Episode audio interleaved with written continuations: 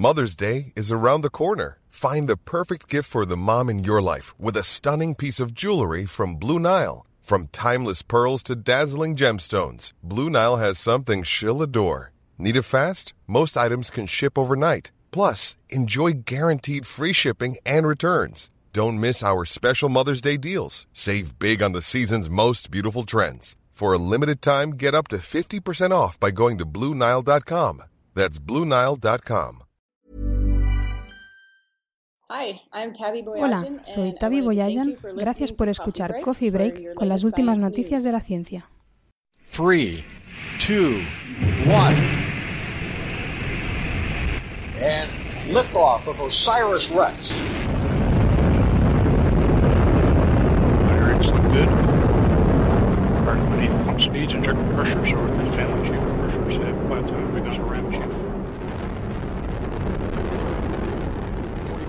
Osiris Rex despegó el 8 de septiembre a las 23.05 tiempo universal coordinado desde Cabo Cañaveral a bordo de un lanzador Atlas V. Y uno de nuestros coffee breakers estaba allí. Me refiero a que estaba en Cabo Cañaveral, no a que estuviera dentro del cohete. ¿eh? Como he visto por ahí lo que dicen las malas lenguas, no se crean los bulos de Facebook, no todos son ciertos. Pero eh, lo importante no es que estuviera en Cabo Cañaveral viendo despegar un cohete. Lo importante es que es miembro del equipo científico que trabaja en esta misión. Estamos hablando de una misión que pretende, entre otras cosas, ir a un asteroide, arrancarle un pedacito y traérnoslo de vuelta. Lo que pretende Osiris Rex es, eh, ni más ni menos, que traernos un fósil del origen del sistema solar. Bienvenidos, les habla Héctor Socas y esto es Coffee Break Señal y Ruido. Estamos ya de vuelta en la sala Omega del Instituto de Astrofísica de Canarias, está bien porque es más cómoda y tenemos aquí todos nuestros aparatitos y lo tenemos todo más a mano. Eh, pero por otra parte mm, estamos un poco tristes porque eso significa que se han ido ya los becarios de verano. Les deseamos a todas que tengan una carrera muy, muy próspera y enriquecedora. Obviamente eh, me estoy refiriendo no a lo material, sino en cuanto a lo que tiene de desarrollo personal, evidentemente. Y quién sabe, si quizás alguno a lo mejor eh, algún día terminará trabajando por aquí. Pero bueno, eso es el futuro. Lo importante, eh, como siempre, es el presente, el aquí y ahora. Y aquí y ahora, ahora mismo, al lado mío tengo a Carlos Westendor. Hola, Carlos. Muy buenas, ¿qué tal? A Javier Licandro. Hola, Javier. Hola, Héctor. Hola, queridos oyentes. De vuelta, Javier, después de tu periplo para asistir al lanzamiento de Osiris Rex. Uy, sí, fantástico. Y, por videoconferencia, desde su tierra natal de Córdoba, tenemos a Indiana Jones, a, perdón, a Ángel López Sánchez. No, es que eh, me lío porque me, me, dice la gente por ahí, no sé, en redes sociales y estas cosas que no hay que creerse, que últimamente se te ve por ahí vestido de Indiana Jones. Ángel, alias Lobo Rayado, bienvenido. Hola, ¿qué tal? Bueno, simplemente fue por un intento de charla en el evento científico de divulgación científica de Naucas en Bilbao la semana pasada que me pareció oportuno hacer algo simpático disfrazándome de Indiana Jones. Muy bien, muy bien. Muy, muy chula, fue muy chula. ¿Llevaste látigo y todo? Sí, gracias. Sí, hombre, tienes que verla en Naucas. Uy. Está, Sí, está- están, dispo- están todas las charlas disponibles. Están online, es muy divertido. Online, sí. Luego nos cuentas un poco cómo fue eso de Naucas, Claro. porque la verdad es que nu- nunca he tenido el, el placer de estar allí, pero vamos, tengo entendido que allí la gente no suele hacer cosas raras nunca. Que va, nunca jamás. Luego nos cuentas, Ángel. Bueno, pues gracias por estar aquí, eh, amigos contertulios, y a nuestros oyentes les eh, recordamos que además de la radio, eh, nos pueden también escuchar por iVoox o iTunes en Internet. Eh, tienen aplicaciones con las que se les descarga el programa automáticamente, siempre tienen el último episodio, y así lo pueden escuchar cuando, cuando les venga bien. Eh, toda la información sobre el programa, cómo suscribirse, cómo descargarse estas aplicaciones, etcétera, la tienen en nuestra página web señalirruido.com. Escúchanos también en la radio, en las emisoras Icoden Daute, Radio El Día y Radio ECA.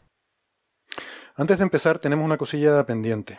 Eh, a los que les guste la ciencia y les guste el humor, a la unión de esos dos conjuntos, que entiendo que serán todos los que me estén escuchando ahora mismo, porque si no, no estarían escuchando este programa, eh, es el principio antrópico aplicado al coffee break, pues, pues les queremos recomendar que no se pierdan el episodio de Las noches de Ortega que hizo sobre la estrella de Tabi. Ujú.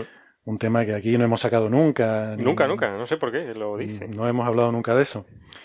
Bueno, además de ser un, programa muy divertido, eh, en este caso además sobre, sobre un tema que científicamente es muy interesante, pues, pues además es que ha tenido el detallazo de, de dedicárnoslo a todos los que trabajamos aquí en el Instituto de Astrofísica de Canarias.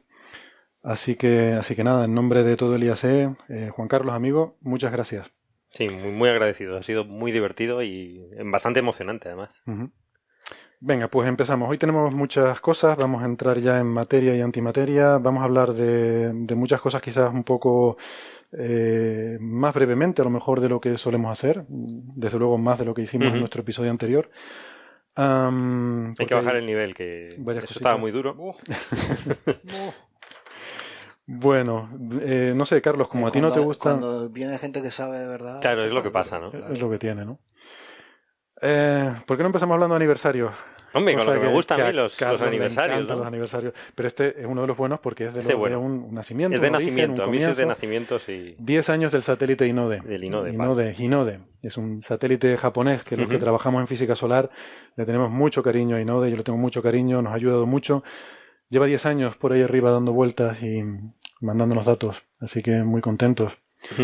Y, nada, pues... Y de gran calidad, yo creo que son los mejores, ¿no? Que, ha habido... Pues sí, sí, bueno, ahora tenemos también SDO, eh, que también, ah, también, es también, es muy importante. Y, pero sí, sí, eh, Inode se lanzó en 2006 y vamos a, celebrarlo eh, aquí en Coffee Break. Vamos a hacer algo un poco especial en algún programa ah, próximo. Bien, bien. Ya sé por dónde vas. Que sabes por dónde voy, ¿no? Vamos a. Hasta ahí puedo leer. Hasta ahí puedo leer. Hasta ahí puedo leer. Creando expectativa. Vamos a hacer algo.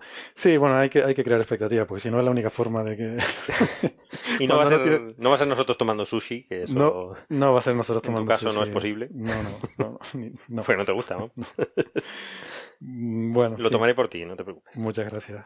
Eh, pero me gustan muchas otras cosas de la cultura japonesa. Vale, vale. Que no se nos vaya a ofender nadie. Por supuesto. Yo es que tengo que decir para las comidas son muy particulares, o sea, no es nada personal. Es un poco especial, sí. Para muchas cosas, pero la comida también. La comida y yo tenemos un problema serio, pero bueno. Eh, Ay, yo no veas los problemas que tengo con la comida. Sí. Tú te la comes toda. Ah, sí, se preguntaba si me habían enviado o no en el... ¿Dice Ángel? Perdón, Ángel. No, que yo iba a hacer un comentario similar, sobre todo, pero, pero me callo. Y sobre todo después de haber, después de haber pasado una semana por el norte de España. uy. Claro, es verdad que Naucas era en Bilbao, claro. En Bilbao y después en Pamplona. Oh, bueno. Para el Congreso Estatal de Astronomía. O sea, ha sido un, no parar de hablar, de charlar y de. qué, mal, qué mal vive. pero, es, que, es que Héctor comentaba que, que, había malas lenguas diciendo que me habían enviado a mí en el, en el satélite, en, Sí. Vamos, primero que. Yo creía que esa era la celebración. Siempre hay un problema de masa, se envía poca masa la menos posible, lo cual no cualifico. no cualifico. Y segundo es que los satélites llevan carga útil. Ah, Tampoco cualifico, en ninguno de los casos. No confía en ninguno de los dos requisitos. Es que como no te veíamos por aquí, no, no. digo, este, 90 este kilos de carga inútil no, no van a llevar. Bueno, ustedes saben que en este programa a veces después de debatir sobre algún tema nos gusta apostar eh, sobre, ¿no? Para que quede ahí en la hemeroteca, ¿eh? Para, para que quede ahí constancia de la opinión de cada uno sobre un tema. Eh, en este caso vamos a, a hacer apuestas antes de debatir sobre nada porque la verdad es que no hay mucho sobre debatir. Vamos a ver. Les planteo lo siguiente, y por cierto, Javier, como tú eres el experto en lo que voy a preguntar, eh, tú vas a ser el último en opinar. Eh, hay anunciada una rueda de prensa de NASA para el lunes. Van a anunciar algo eh, sobre Europa. Europa, el satélite de Júpiter. Y es algo que no tiene que ver con Juno, sino que son observaciones del Hubble, ¿verdad? Por lo que tenemos entendido. Entonces, mm, bueno, por supuesto ha habido muchos comentarios muy sugerentes sobre cada vez que, yo no sé por qué, cada vez que la NASA dice que va a anunciar algo la semana que viene, eh, está todo el mundo diciendo, van a anunciar que han encontrado vida, que han encontrado vida. Eso ha pasado ya 200 mm, veces y nunca ha sido ese el anuncio. ¿Por qué sigue la gente diciendo van a anunciar que han encontrado vida en Europa? Hmm. No lo sé por qué, pero bueno algún día lo, dirán, habrán encontrado vida y no se va a hacer ningún caso. Entonces. Será Pedro y el Lobo, ¿no? Pero para encontrar vida hay que ir allí. O sea, desde aquí va a ser muy difícil verlo. Bueno, están diciendo que algo sorprendente respecto a la actividad que puede estar relacionada a la presencia de agua pues eh, por debajo de la superficie. Vale, la entonces. Vida sería otra cosa. No, vida. no, no va de vida esta, se ha puesto. Vamos a apostar. Vamos a, te dije que tú para el final, Javier. Me has reventado, me has reventado la apuesta. No, está claro, ¿no? Vamos a. Bueno, vale, no, es vida, yo creo que estamos de acuerdo. Pero vamos no, pero es que lo dijeron ellos en Twitter. Claro, lo dijeron ellos. Sí, NASA, NASA dijo: anuncio el lunes, el Hubble ha visto no sé qué en Europa, no ha visto algo en Europa y no es, no es vida. Bueno, pues está bien, está bien que lo vayan poniendo ya en los anuncios, porque aún así la gente sigue con la pesadez. Bueno. Venga, ¿qué, es lo que apostamos que ha visto el Hubble y que nos contarán el lunes? Eh, empezamos por Ángel, por la, diferencia con el que está más lejos. ¿Qué opinas?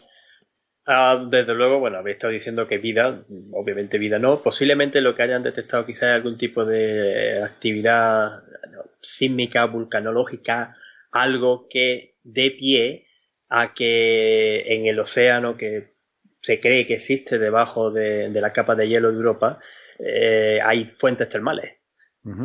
Podría ser algo de eso.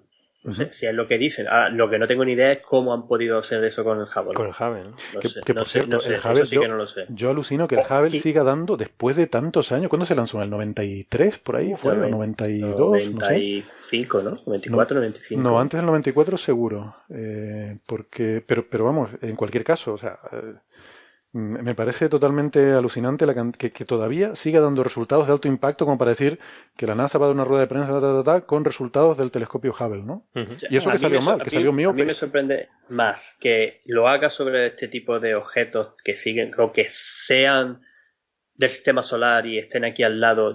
Considero que para el Hubble también es un poco difícil llegar a analizar profundamente lo que hay ahí, que galaxias que están muy, muy lejanas, que son para lo que en principio eh, se diseñó buena parte del telescopio espacial Hubble. Correcto. Carlos, ¿tu apuesta? Pues yo creo que eso, que van a ser, eh, van a confirmar lo que creo que ya se había visto, pero no se había llegado a confirmar, que son eh, geysers, o sea, geysers. De, 200 kilómetros hacia el espacio, o sea, chorros de agua. Mm. ¿Qué significa que hay agua? Pero bajo la superficie. Los geysers se ven fuera y debajo de la superficie hay agua. Claro, lo que pasa es que para que salga un chorro, para que salga, tiene que haber, actividad, y tener agua líquida debajo. Vale. Esa es la idea. yo, concuerdo con, con Carlos. Que tú eres el último. ya, ya, no habríamos hablado todos, perdón. vale, vale. ¿Han Porque visto por qué no me mandan como carga útil? Yo, o sea, yo entiendo que la presencia de fuentes eh, geotérmicas bajo la superficie, en el, en el, fondo oceánico de Europa, sí que más o menos se, se supone que existían. Ah, y que probablemente, porque lo que sí se habían detectado eran chorros de vapor eh, saliendo de la superficie de Europa. Ah, así que yo, para mí, lo que tiene pinta es de que han visto romperse la capa de hielo Posiblemente. y emerger chorros. Por eso te preguntaba, Carlos, si, te referías a por fuera de la superficie. ¿no? Porque geysers debajo, eh, yo creo que eso es, o menos han visto. Pero yo creo, yo creo que se, se intuye ¿no? que, los debe haber. yo yo iría por ahí, que han visto romperse la capa de hielo debido a la actividad de geysers eh, procedentes de, debajo. Y ahora, Javier, expláyate. Mm, yo diría que eso la tienen complicado porque no, tienen resolución como para ver eh, resolución espacial para, para, ver grandes cosas en la superficie de, Europa desde con el Hubble. a, eso, me refería yo antes precisamente, Javier. Eh, yo, lo que ellos vieron antes fueron chorros de, vapor saliendo hacia afuera, o sea que, obviamente para que salga debe haber un, alguna, algún crack en la superficie y salir vapor. Pero Eso es lo que la otra vez dijeron que vieron, pero no, estaba no, estaba confirmado. Yo me temo que va por el lado de que han confirmado con algún tipo de observación ultravioleta, que es, que es donde Hubble todavía tiene ventaja absoluta sobre todo el resto. Vale. Eh, y allí donde se pueden ver moléculas de agua y demás. Quizás por, por, ahí vengan los tiros, que han visto salir chorros de agua, que ahora sí tienen evidencia de, la, de la Yo lo que creo chorros de agua. que aparte de eso lo han visto a través de unas... De uno, en los ojos se les han puesto el signo del dólar, porque había bastantes problemas de financiación de Europa. Entonces digo, esto no estará forzado. Digo, vamos a buscar a mirar Europa porque cuesta dos, dos millones, dos mil millones de dólares la misión a Europa. La misión a Europa están planeando. y estaban con problemitas de recortes. Entonces no sé si ha sido el fenómeno Gilito ¿Tú, tú que has estado allí? Tienen que, eh, cuando, cuando tienen estas cosas de financiación de misiones, siempre aparecen noticias impactantes sobre el objeto al que quieren ir. Pero es que son muy listos. está muy bien hecho, claro. Bien. Está bien. No, se, las inventan, pero, pero las buscan, que está muy bien. De todas formas, yo quiero aclarar, por si alguien está pensando, pues claro, desde el principio hemos dicho lo de que no es vida y tal, y casi en un tono un poco, no sé, a lo mejor un poco burlesco, en fin, no es que no es que nos parezca ningún disparate. Eh, y de hecho yo quiero decir que aquí nos hemos mojado algunos, ¿eh? en los océanos de Europa. Hubo un episodio en el que apostamos, recuerdo, no, no recuerdo en cuál, pero eh, creo que estaba Javier Licandro, Manolo Vázquez también estaba. no recuerdo si tú, Carlos, creo que tú no. Apostamos dónde se encontraría vida primero. Marte? Fue un episodio en el especial de Marte. No, no, antes de ese habíamos hablado no, mucho antes, era en, sí, en uno de los... Te cuido que hay en Medoteca y nos, podemos oír a nosotros mismos. Exacto. Entonces, lo que iba a decir es que hicimos una apuesta sobre dónde se encontraría vida primero en, el universo, en qué sitio se encontraría primero. Ah, y recuerdo que yo aposté por Europa. Eh, creo que tú apostaste por Marte, Javier. Yo aposté no por Marte, pero por una razón tecnológica, no por otra. Claro, Tú apostaste por Marte. Yo quiero recordar que yo aposté por Europa. O sea, que no es tampoco que que consideremos ningún disparate. que es, un, es un sitio. Es otro, pero hay, hay más, ¿no? Con todas las papeletas. Encelado está como más. Tiene más... Hay, hay otros parecidos, pero Europa es. Eh, mm. Titán también. Eso Titán también. O sea, el hecho de que no nos parezca plausible que ese sea el anuncio simplemente porque a día de hoy, tecnológicamente, eh, no, no nos parece que sea algo realizable el poder afirmar que si allí hay bacterias en ese océano o incluso hay pececitos nadando, que desde tierra se pueda ver por mucho que tenga el telescopio espacial Hubble, ¿no? No, si no vas allí es, imposible. ¿eh? ¿eh? Ángel, no sé si tú tienes opinión al respecto. Eh, yo, mi, opinión sobre dónde se detectará vida primero, esa es la pregunta. Sí. Pues, la verdad que estoy tentado a decir que mm, quizás vemos algún bio, eh, biomarcador en algún exoplaneta. Mira, eso es interesante, porque esa, esa, pregunta la hemos planteado. Si antes en el sistema solar o en exoplanetas, y casi todo el mundo ha dicho primero en el sistema solar, salvo Enrique, creo, por motivos obvios, que trabaja en exoplanetas. Pues mira, Ángel es de la opinión también de exoplanetas. O sea, ¿tú crees que no, no, no, eh, no, lo había pensado antes, me la, estoy, pensándolo sobre lo, ah, como vamos hablando. Y hombre, no, no sé cómo podría ser o cómo de fácil podría ser desearse en Marte o, o en Europa eh, aunque probabilidades, por supuesto, no ninguna la hemos descartado totalmente, y particularmente en Europa. Pero yo soy partidario de que nuestra generación, y pues creo que vaya a estar de acuerdo conmigo, en que posiblemente seamos capaces de apuntar a un sitio por ahí fuera, en una estrella que hay un pequeño planetita, donde hemos visto trazadores de vida. Ah, la apuesta iba sobre detectar vida, no biomarcadores. Pero claro, a eso también es verdad, pues detectar vida. Mm, Déjame que me lo piense y os lo digo en el siguiente programa. Vale, venga, el siguiente no lo dice. Es que Ángel es muy cuidadoso con lo que dice porque es un divulgador muy prestigioso, con mucha reputación. no como nosotros. No como nosotros, que soltamos el quería añadir que el, telescopio espacial Hubble efectivamente no se lanzó en el 95, sino en el 90, en el 90, el 24 de abril del año 90. Madre mía. ahora 26 años. Madre mía. Increíble. Que yo, em. debería saberlo porque suelo poner siempre algo en cuando se ocurre la efeméride y sé que el año pasado fueron los 25 años del Hubble. Carlos, ¿tú te quieres mojar en la apuesta? Bueno, primero hay que decir que es que hemos hecho dos apuestas diferentes. O sea, una fue en ese episodio sobre dónde se detectaría vida primero, pero luego hubo otra eh, que fue donde teníamos Enrique sobre si se detectaría antes en el sistema solar o en exoplanetas. Y la apuesta era encontrar evidencia de vida. No quiere decir que le saques una foto al bicho, sino que encuentres una evidencia ya inequívoca decir, vale, ahí hay vida. O sea, que era, era, claro, era un poquito más genérica, pues si no, los exoplanetas, evidentemente, están en. Yo no sé, yo no sé si estaba, pero yo, yo me apunto aquí al experto Javier. Yo creo que Marte y algún fósil. Vida fósil. Ah, no, no, no. Vida activa. No, en vida fósil yo sí estoy seguro que encontraremos en Marte. O sea, yo estoy seguro en Marte ¿por, qué no vale vida fósil? Bueno, porque esa es otra apuesta. Ah, bueno, pero hago la apuesta que quiero. Bueno, esto no es Betanwin. O sea, ¿Esto qué es? ¿cuánto, cuánto se paga la vida fósil? Bueno, da igual. No, en eso estoy de acuerdo contigo. Y eso yo también lo he dicho. ¿eh? que en, Marte encontraremos vida extinta. Vale, vale, vale. Vale, venga. Eh, más noticias eh, así en plan breve. ¿Han visto mm, esta noticia de que la Estación Espacial China está fuera de control y caerá a la Tierra el próximo año? Sí, sí, sí, pero... pero mm, ¿Estamos asustados? No, pero es que es lo que pasa siempre. O sea, cuando se retira algo del espacio, eh, hay dos opciones, o lanzarlo hacia afuera, hacia el Sol, pero necesitas una energía enorme que no tienes previsto, o lo vas, a terminar sus días pues quemándose tranquilamente. Bueno, lo puedes sacar fuera de órbita hacia afuera, solo hace falta... ya, sería la tercera que cae, ¿no? La China. Cayó la Mir. La China, cayó, la, Mir, Cayó el Skylab. El Skylab, Skylab pero todo, todo controlado. Pero una pregunta, Skylab, Skylab y Mir eran controlados. Esta está fuera de control. No se sabe dónde va a caer, ni se puede hacer nada. Pero fuera de control quiere decir que nosotros no sabemos dónde va a caer. Quiere decir, a lo mejor sí lo saben. No, no, no. Quiere decir que no pueden, no pueden actuar. O sea, eso es una cosa muerta que está en el cielo y caerá cuando le venga bien. eso, pasó con el Skylab, me acuerdo. Éramos muy pequeños, yo por lo menos. Y ustedes más. Pero siempre, claro, la probabilidad es que caigan en el agua, pero eso no, quizá no es suficiente, ¿no? O sea, tiene que ser solo una masa de agua suficientemente grande, alejada de las poblaciones, para que no, no suponga un riesgo, ¿no? Hombre, yo, creo que el Skylab se hizo ese cálculo. Deberían hacerse con control, o sea, de manera que tú lo tiras, si quieres tirarlo al suelo, lo tires donde tú quieras tirarlo. Eso sería lo. Sí, pero pasa que el quieras tirarlo suele ser un rango. Grandito, ¿no? Un rango suficientemente grande para que no caiga encima de Estados Unidos. Bueno, vale. Ni, ni, en ningún sitio, pero. No, pero si cae, es fácil dónde va a caer. O en la Torre Eiffel, o en la Torre de Pisa, las películas lo dicen. Exactamente. En, claro, o en Nueva York, la Estatua de la Libertad. la Estatua de la Libertad. Está más alto. En Londres también. En Londres. Bueno, había una también que destruía en Sydney, pero no me acuerdo cuál era esa. Es verdad que. Hombre, hay una Starship Troopers que mola mucho porque era Buenos Aires. O sea, los alienígenas atacan ah, Buenos Aires. Sí, sí. Qué detalle. Eso es el libro de Robert Hein, ¿cómo se llama? Heinlein, creo, Robert Heinlein, si no recuerdo mal, que la, historia era eso, ¿no? Eh, comenzaba con un bombardeo de asteroides, o sea, no, no lanzaban bombas, era una raza alienígena que podían coger asteroides, propulsarlos y los lanzaban como quien los tiraba con una onda y atacaban Buenos Aires. Bueno, por lo menos han tenido en cuenta que hay más sitios.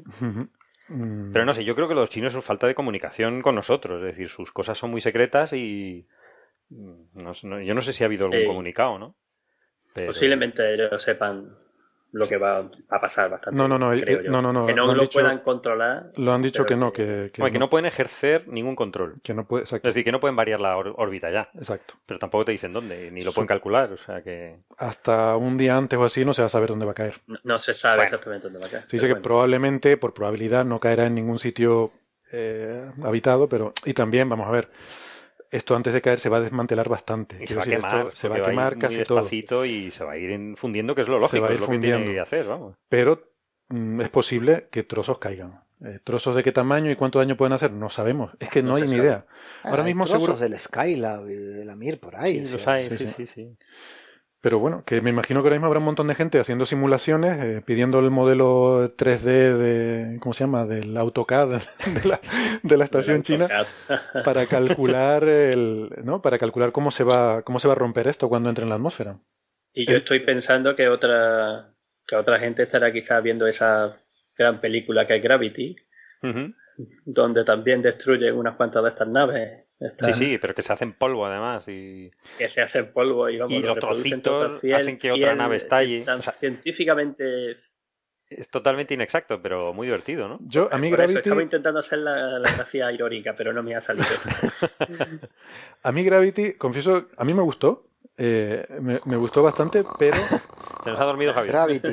A Javier no. manera de dormir. yo, sin diálogos, sin argumentos. Pero, pero déjame, déjame terminar el pero, porque si no voy a quedar muy mal. Sí, sí. Pero sí que es verdad que el desencadenante es un poco ridículo. O sea, cosas que empiezan a explotar y entonces explotar a otra. Vamos a ver, o sea, es que no hay ningún ataque terrorista eh, mejor que el accidente este, porque no sé qué historia de los rusos que, les, que, destruían no sé qué satélite y se les va de control y al final se acaban cargando el programa espacial de todo el mundo. Sí, esa reacción en cadena. por eso, porque ¿qué se llevan? Se llevan por delante el Hubble al principio. Bueno, no quiero hacer spoilers, pero no, ya, ya bueno, es el principio. Ya se puede hablar. se lo cargan todo. Es que, todo lo que está en órbita. todo lo que, de, una, de una a otra. Todo lo que se menea en órbita. Y al final, lo sorprendente es que la tía al final. que no iba a decir el spoiler, pero bueno. Pero bueno. pero bueno, pero en la China, además, en la nave china. Pero de ahí para adelante. la nave china, esta es la nave china. Pero de ahí para adelante sí me gustó. Eh, lo digo, y ahí discrepo, con Javier. A mí, a mí sí me divirtió, a mí sí me divirtió. Le quitas los efectos Yo sobre todo cuando, cuando desaparece George Clooney, eso gana la película, pero muchísimo. Porque Sandra Bullock, no me la toques, que es fantástica. A mí no me... A, ver, yo... Cuando a mí me dijeron que ver una película de ciencia ficción con Sandra Bullock, digo, qué pereza, qué pereza. pero luego la vi y me encantó. Digo, pero esta es Sandra Bullock, pero qué papelón más bueno hace. Sí, me encantó en esa película. a mí me divirtió. A mí me, me, gustó, me gustó la película, salvo ese principio que no, no, no, me parece. Y fíjate, también con el marciano, también la película, o la historia en general, porque es una novela, el desencadenante inicial también es falso, ¿no? También es falso. Pero luego ya a partir de ahí... Eh, pero como casi todas, muchas películas, ¿no? da la impresión de que... El postulado no es real. Claro, da la impresión de que es muy difícil en la... O sea, hablando de la exploración espacial, crear una situación que sea realista y que se preste a una catástrofe como para generar una historia a su alrededor. afortunadamente. Afortunadamente, ¿no? Porque está todo tan controlado que es difícil eh, generar la situación para, una historia, ¿no? te tienes, que, te tienes, que, inventar algo muy raro. Sobre todo generado por el hombre, si es eh, una cosa natural, un asteroide que nos mm. estrella con nosotros. Hombre, la de Marte eh, era natural, era una tormenta. Sí, que... sí. sí pero la tormenta la tendrían que haber tenido prevista que venía. No, pero y aparte que, es imposible esa, esa, tormenta así en Marte, pero... Y, esa tormenta efectivamente no... Y con esa densidad de, de aire. De aire en Marte no sirve para nada la tormenta. Claro, pero eso me refiero, que natural o artificial tienen que meter mm. algo al principio que, que, se sale de toda lógica. Y que sea espectacular. Y, que sea espectacular. Y luego ya a partir de ella hacemos la historia. Yo no sé por qué se tiene que salir de toda lógica. En el espacio, cualquier cosa te puede desencadena un desastre. O sea, Sí, solo, solo decir Apolo 13 para saber que cualquier pequeña cosa genera un desastre. Mm. Estaba pensando precisamente también en, mm. Apolo 13, sobre todo por eso, por cómo lo que podía haber sido, el gran desastre que podía haber sido y cómo al final se consiguió. Si Apolo 13 hubiera sido una película inventada, nadie se creería el guion. sí, seguro que no. Segurísimo que no. Esa sí que es buena. Es verdad, maravillosa. Que van a coger cosas con cinta y van a sacar, van a resolver. ¿Qué va? Que están en una lata ahí en el espacio, imposible. Esto está, palmaron y listo, ¿no? Oye, y ya que nos estamos dispersando a películas de ciencia ficción, y como antes hablamos de Europa, Europa Report. Europa Report. Europa Report? Me, la, voy a volver a ver esta noche. Está bien, está bien. Antes, antes de la... A mí me gustó, a mí me gustó. Esa no, no hagamos spoiler, que es más reciente. No, no hagamos spoiler. No me, no me convenció. Tampoco. Vale. A mí me gustó. El, el, final me dejó un poquito tal, pero el, por resto. por el final. No me, el final me mm. dejó muy. Bueno, bueno. Pero la peli me gustó. bueno, me la volveré a ver ahora que está de moda. Y por si acaso la, rueda de prensa de la NASA puede tener algo que ver. Tiene algo que ver. No sé. Eh, resulta que mandaron a unos tíos ahí. No hagas spoilers. No. habla, habla. Que mandaron unos astronautas a Europa. Bueno, ya, sin saberlo nadie. Y no nos habíamos enterado. No, no nos habíamos enterado. Bueno, pues no sé, vamos entonces a ir pasando de tema. Mm, ¿Qué les parece? Yo, yo es que no sé, porque eh, tenemos unos artículos aquí sobre la estrella de Tabi. Joder, uno no, dos. No, no sé si es un tema que a lo mejor hay que explicarlo otra vez, porque no hemos hablado nunca de esto. Nunca hemos hablado de esto. No sé de qué está hablando, Héctor. No, ¿verdad? ¿Eso es un tema nuevo? Es un tema nuevo. Especial que acaba de salir? Es una sección nueva que tenemos en Coffee Break. Es... Seguramente no, ah, te has enterado, no te has enterado, Ángel, porque esto es muy reciente y probablemente no te has enterado. Oye Ángel, ¿no fuiste tú que me preguntó una vez si después del Sol, como yo me he llegado al Sol, si esta era mi segunda estrella favorita? Eh, sí, sí, creo que fui yo, ¿no? sí, sí, me preguntaste en Twitter, ¿no? Y te contesté que yo, las estrellas me gustan todas, o sea, soy, muy promiscuo para estrellas. me, gustan todas. Eh, Carlos, ¿por qué no nos lo cuentas un poco? ¿Qué hay de nuevo con respecto han a Salido, han salido un par de artículos en, en Astrophysical Journal, en revista profesional de, de astrofísica, lo cual es interesante, pero a mí me sorprende un poquito, ¿no? Porque tampoco hay, hay demasiados datos adicionales, ¿no? Hay un par de artículos, uno de ellos, uno de ellos es una recopilación de posibilidades, diciendo qué cosas pueden ser posibles o qué cosas no, en base a lo que ya se sabe, ¿no? ¿Te refieres al review de Wright? Es un review, sí. Es un review, mm, sí, de Wright y Sigurdsson. Mm. Eso es interesante, porque este Wright justamente es el que el, que montó todo el, todo el jaleo. Todo el jaleo, sí, este fue. Este es el famoso Wright del... O, u otro que se llamaba como él, pero vamos, eh, seguramente es él, porque trabajando en ese tema y llamándose, llamándose Wright, pues, pues sí. Este es el que le prendió la mecha, como decía yo en el articulito ese que escribí. Eh, fue el primero que dijo en una entrevista que, bueno, que él se dedicaba a simular la huella que tendrían una estructura que hicieran extraterrestres alrededor de una estrella y tal, y que cuando vio esto, cuando Tavi en una charla que dio en su instituto enseñó las gráficas, dijo, ah, pues esto podría ser eh, algo como lo que podría ser una cosa de este estilo, ¿no? Y él lo mencionó en una entrevista, pero como una especulación así totalmente infundada, y fue de donde salió la estrella de la megaestructura. Claro, claro, él bueno, tocó ahí oro, ¿no? Con la gente le encanta esa esa, esa posibilidad, ¿no? Pero él en su blog luego ha, dicho que está muy avergonzado. Hay que, insistir que en su, en su blog lo cuenta muy bien, ¿eh? Y lo dice cómo, cómo pasó y cómo se le fue, la, se fue de la mano por los, por los medios de comunicación. En este artículo también, también lo cita, pero, pero es como la posibilidad peor, ¿no? es una posibilidad, pero, pero vamos. Pero es casi la, de las más remotas, ¿no? Él está diciendo que, que, vamos, muy difícil. La clasifica como unclear, ¿no? Unclear, o sea, ni idea. Que, ni idea, que vamos, pero que, es, que es cada vez es más difícil, es decir, habría cada vez más parámetros para decir que eso no es así. Es decir, si tuviésemos observaciones en el infrarrojo, eh, se podría descartar directamente. Claro. Y ese es el problema. Si es una estructura muy grande, se calienta y emite el infrarrojo. Es que, no sé, es lo mismo que decirme si hay polvo alrededor. O sea, el mismo argumento por el que me descartas una nube de polvo. pero hay otro artículo. Pues pero si está en el medio interestelar, ¿no? Ah, eso es otra cosa. Es, claro, es que aquí viene la novedad. Ahí, viene la novedad, ¿no? Eh, una especie de nube interestelar. Sí, es, hay otro artículo también de, de, por el estilo, más o menos diciendo las posibilidades de un tal Valery Makarov y Alexei Goldin, también en Chicago y Washington.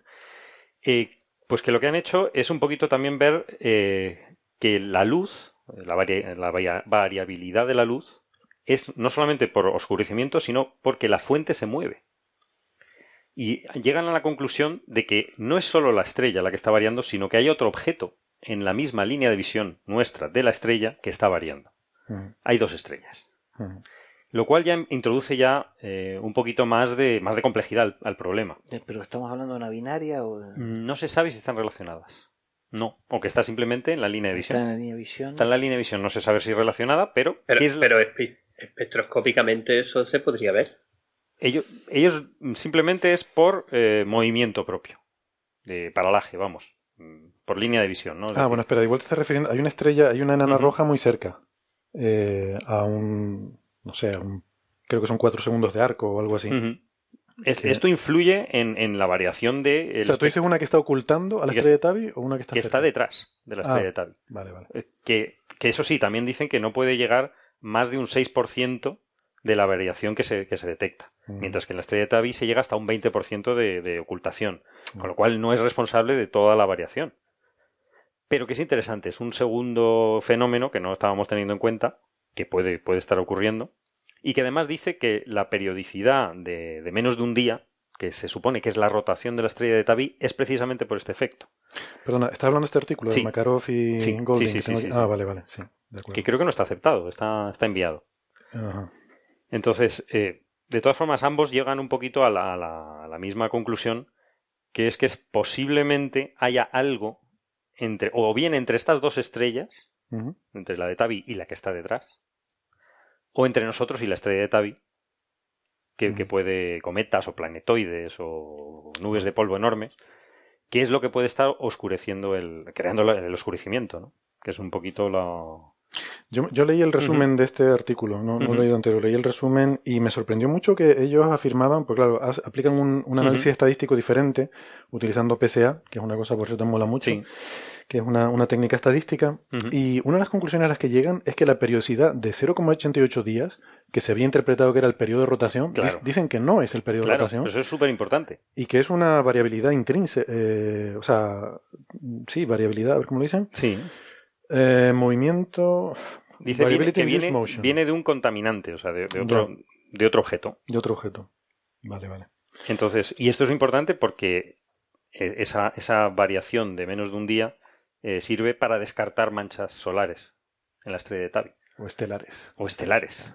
O, tipo mm. solares. Entonces, claro, eh, si quitas uno de los argumentos, quitas el otro. Es decir, mm, todavía puede haber actividad magnética en la estrella de Tabi que mm, justifique esto. Es decir, eh, cada vez se complica más, cada vez hay más parámetros. Ya. Eh, pero no hay que descartar nada. Es decir, la, uno algo que no tienen mucho en cuenta es la, mm, la, la, variabilidad magnética de esa estrella, que es difícil porque esas estrellas no, son, no tienen manchas polares. Pero. Eh, sí, esas estrellas porque son, son, no tienen zona convectiva, entonces. Claro.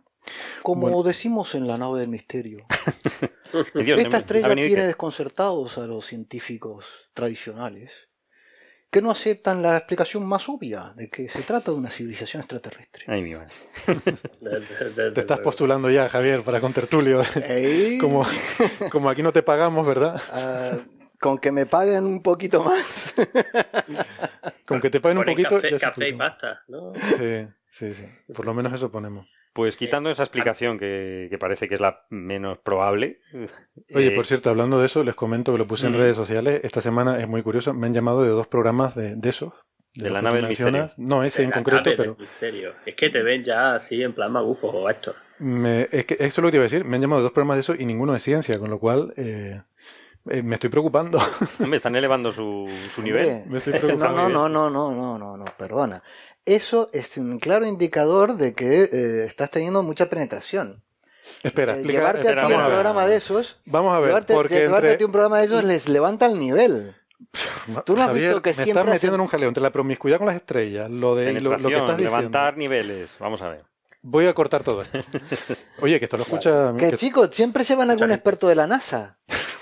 Tú mira todos los programas de eso, siempre hay un experto en la NASA. Eso sí, con ese pelo cortito, no tiene que ser alguien con los pelos bien arremolinados, así, lo más parecido a Einstein que. No, son, son los programas. con una bata. Pero, pero que no era ese. ¿eh? Perdón, Ángel. Ya, ya no, ya fuera tontería. no quería, antes de que sigamos desvirtuando el tema, quería añadir eh, que la, eh, el interés que eh, está despertando esta estrella y el comportamiento de esta estrella es tal que me gustaría compartir una cosa con vosotros porque además me acordé mucho de vosotros cuando me pasó hace un par de semanas.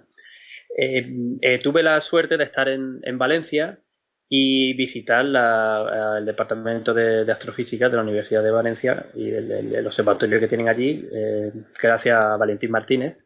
Y, y me, me, invitaron también a asistir a un par de trabajos de grado, de terminar lo que era la, licenciatura del grado sobre pues, astrofísica, estaban haciendo unos, unos chicos. Y una chica en particular estuvo, se, se interesó mucho sobre la estrella de David y entonces su trabajo de fin de carrera, o de fin de máster, o de, grado, como se diga, perdón, eh, fue justamente haciendo modelos con, con, un ordenador, con unos puentes que tienen ellos allí, un tipo de modelado, pues intentar reproducir las observaciones, bueno, como distintos efectos de, tránsito de esos planetas delante de la estrella con discos tipo Saturno o con distintos eh, formatos de como cometa o algo de eso podrían hacer para explicar al menos en primer orden pues que no es simétrico la curva de caída de luz y cosas de esas y, entonces me llamó mucho la atención y quería comentarlo se me olvidó decirlo lo digo en, entero. Yo no nos ha inspirado a, muchos, ¿no? Bueno, sí, mientras sirva para inspirar a gente que se dedique luego a ciencia, genial. O sea, como motivación me parece bien. Sí. Sin duda, está muy bien. Y en los programas esos que te invitan, mientras vayas tú solo, bien. Otra cosa es que te pongan al mismo nivel no, yo no. que gente que no sea... No, no, no, no, yo no voy a esos programas. Pero si eh, vas solo... No. Tampoco. No, no, pero no, no es eso. No, el problema es que si te ponen a, con otra persona eh, que cree en las cosas mágicas, pues te estás poniendo al mismo nivel. Y eso no es justo. Bueno, da igual, no quiero entrar en eso. Yo, yo, lo que, yo lo que creo es que, o sea, eh, lo, que, lo que normalmente hacen estos programas es que invitan de vez en cuando a un científico para mm, investirse de credibilidad. Ya, entonces tú, claro, no quieres darles ese gusto, ¿no? Mm, claro, o sea, yo, yo, creo que si alguien quiere escuchar científicos, que escuche Coffee Break pues o muchos otros programas muy buenos que hay, que por cierto aprovecho para recomendar, por ejemplo, a nuestros amigos de Radio Skylab, Skylab por ejemplo. que han empezado a emitir hace poco y creo que todavía no me he acordado de decirlo aquí en antena, muy recomendable. Eh, y muchos otros programas de ciencia que hay, como La Buhardilla, como Los Tres Chanchitos, como el de nuestro amigo Ricardo García, de Astronomía Catástrofe Ultravioleta también. Catástrofe, Ultravioleta, que va, está a punto de empezar la segunda temporada, Desde el Sur Explorando el Cosmos. O sea, hay, mucha oferta de ciencia de verdad. ¿Perdona? Hemos dicho de ciencia de verdad. Javier está claramente postulándose. Mira, les voy a decir que te llamen que a llamen a Javier. que además tú seguro que sí podrías discutir con ellos. Algún día te contaré la anécdota de cuando llamaron aquí. Ah, sí. Vale. Pero no en antena, ¿no? Me la cuenta fuera de micro. ¿Para qué? Fuera de micro, vale. Había palabras fuertes, ¿no? Mm, bueno. No muchas. Bueno, no, para acabar esto simplemente, ¿no? Que en, los, en el segundo artículo que hemos hablado antes, eh, simplemente dice que lo plausible, lo más normal que, les parece a ellos es polvo interestelar o simplemente una, una, nube oscura, ¿no? Eh, hmm. Puede estar o entre, está entre nosotros y la estrella de Tabi, ¿no? Puede estar en nuestro sistema solar o en el medio interestelar. Hmm. Es decir, Yo lo que veo interesante es que ya vamos acercando a nosotros el, problema. o sea, antes estábamos buscando algo en órbita de la estrella y cada vez más empezamos a mirar, vamos a ver, esa estrella está a 1400 años luz de aquí. En medio puede haber cualquier cosa. Puede haber cualquier cosa. Y eso eh, cambia todo el panorama, ¿no? Nacho, eh, Nacho Trujillo, aquí en este programa insistió varias veces en que él sospechaba que fuera algo del sistema solar, algún objeto de nuestro sistema solar. Y eso me inspiró a mí a hacer algún calculito. Yo tengo algún calculito por ahí sobre este tema. Y esto en concreto del sistema solar lo he descartado. Se mueve muy rápido. Exacto. No, no, pero si es una nube. Bueno, pues eso, eso que Javier acaba ahora mismo de, decir así en dos segundos, a mí me llevó dos días de estar haciendo calculitos. Efectivamente, el problema es que estos tránsitos duran un día. y, y ese ese, esa escala de tiempo de un día acoplada con la escala de tiempo de dos años, que es lo que tarda en repetirse, no soy capaz de ajustar un sistema. De todas formas, aquí ponen que es una cosa que está a 10.000 unidades astronómicas. Claro. muy lejos. esté fuera, Está muy, lejos, y, mide de diámetro una unidad astronómica. La distancia. unidades astronómicas de la estrella de Tabi? Desde, no, de, nosotros. En el sistema solar, Ajá. a 10.000 unidades astronómicas, la distancia del, sí, de la Tierra al Sol. Muy extensa. Y tiene que ser muy extensa, tiene que medir la, distancia de la Tierra al Sol, una unidad astronómica. con esos cálculos sí lo consigues, pero a ver cómo te imaginas un objeto de ese tipo, ¿no? Una mm. nube bueno, una nube de polvo. De polvo que, que, sea opaco, es decir, que, no deje pasar la luz. Bueno, que, deje, pasar, que deje pasar un 80%, de, un 80 de la luz. en la nube de Oort, complicado. Eso, eso es lo que estaban hablando. Por eso, como tú eres el experto, ¿cómo, cómo lo ves? ¿Cómo lo ves? Yo no sé. En un principio complicado. No, no, Aquí dice que no hay, no hay motivo para pensar que eso exista. Que no hay exactamente. Que no hay manera, ¿no? ¿Y, que, y que solo se ve una estrella. Hombre, por, por efecto de visión, es decir. Sí, que solo se haya visto en una estrella, se debería ver en más, efectivamente. Hombre, lo que pasa es que tienes que tener en cuenta que sería del, del, de la muestra de Kepler, por así decirlo, porque es donde único hemos estado mirando fijamente. O sea, es que esta estrella. Sí, sí, Pero, no hay ninguna estrella cerca de esa. Claro, tendría que verse en otras. Sí. Sí, sí, estrellas del campo, ¿eh? las estrellas del campo que estén cerca de esa debería verse. Sí, debería verse, depende del tamaño que tenga. Sí. Pues les voy a comentar otro resultado que también es resultado negativo, eh, porque que se me ha ocurrido mirar, de otro calculito que me he puesto a hacer, que es el siguiente. A mí una cosa me llama mucho la atención, si ustedes miran la curva de luz de esa estrella, es que entre los dos eventos eh, gordos hay dos años. Sí, sí, sí, 1,96. Hay dos años casi exactamente. Digo, caramba, esto parece demasiada casualidad. Entonces, también pensando en lo que había sugerido Nacho, que fuera algo sistema solar, se me ocurrió pensar, ¿y si es un efecto de paralaje? O sea, ahí sí tiene que ver con la órbita de la Tierra. Sí. O sea, algo que cuando estamos en este punto de la Tierra nos oculta, luego nos movemos y ya nos deja de ocultar, volvemos a llegar al mismo punto y ahora esta vez ya no lo vemos porque se ha movido, ¿eh? a lo mejor es un grupito de cosas y ya no está esa, pero luego la siguiente vez que pasamos ya lo, volvemos a ver ocultación porque otro de ese grupo ha pasado. Bueno, pues he hecho cálculos de eso también, y... pero esto ya es más complicado, ya no es cálculo de servilleta, ya he tenido que hacer programitas y simulaciones y tal, ya me lleva más tiempo, y es complicado también, es complicado por otras razones. O sea, es lo que tú decías, a los científicos nos tiene muy intrigados esto. a los científicos tradicionales, porque están nosotros que son nosotros saben los que saben de verdad. Los que saben, claro, eso es fácil, si, si lo sabes, bueno.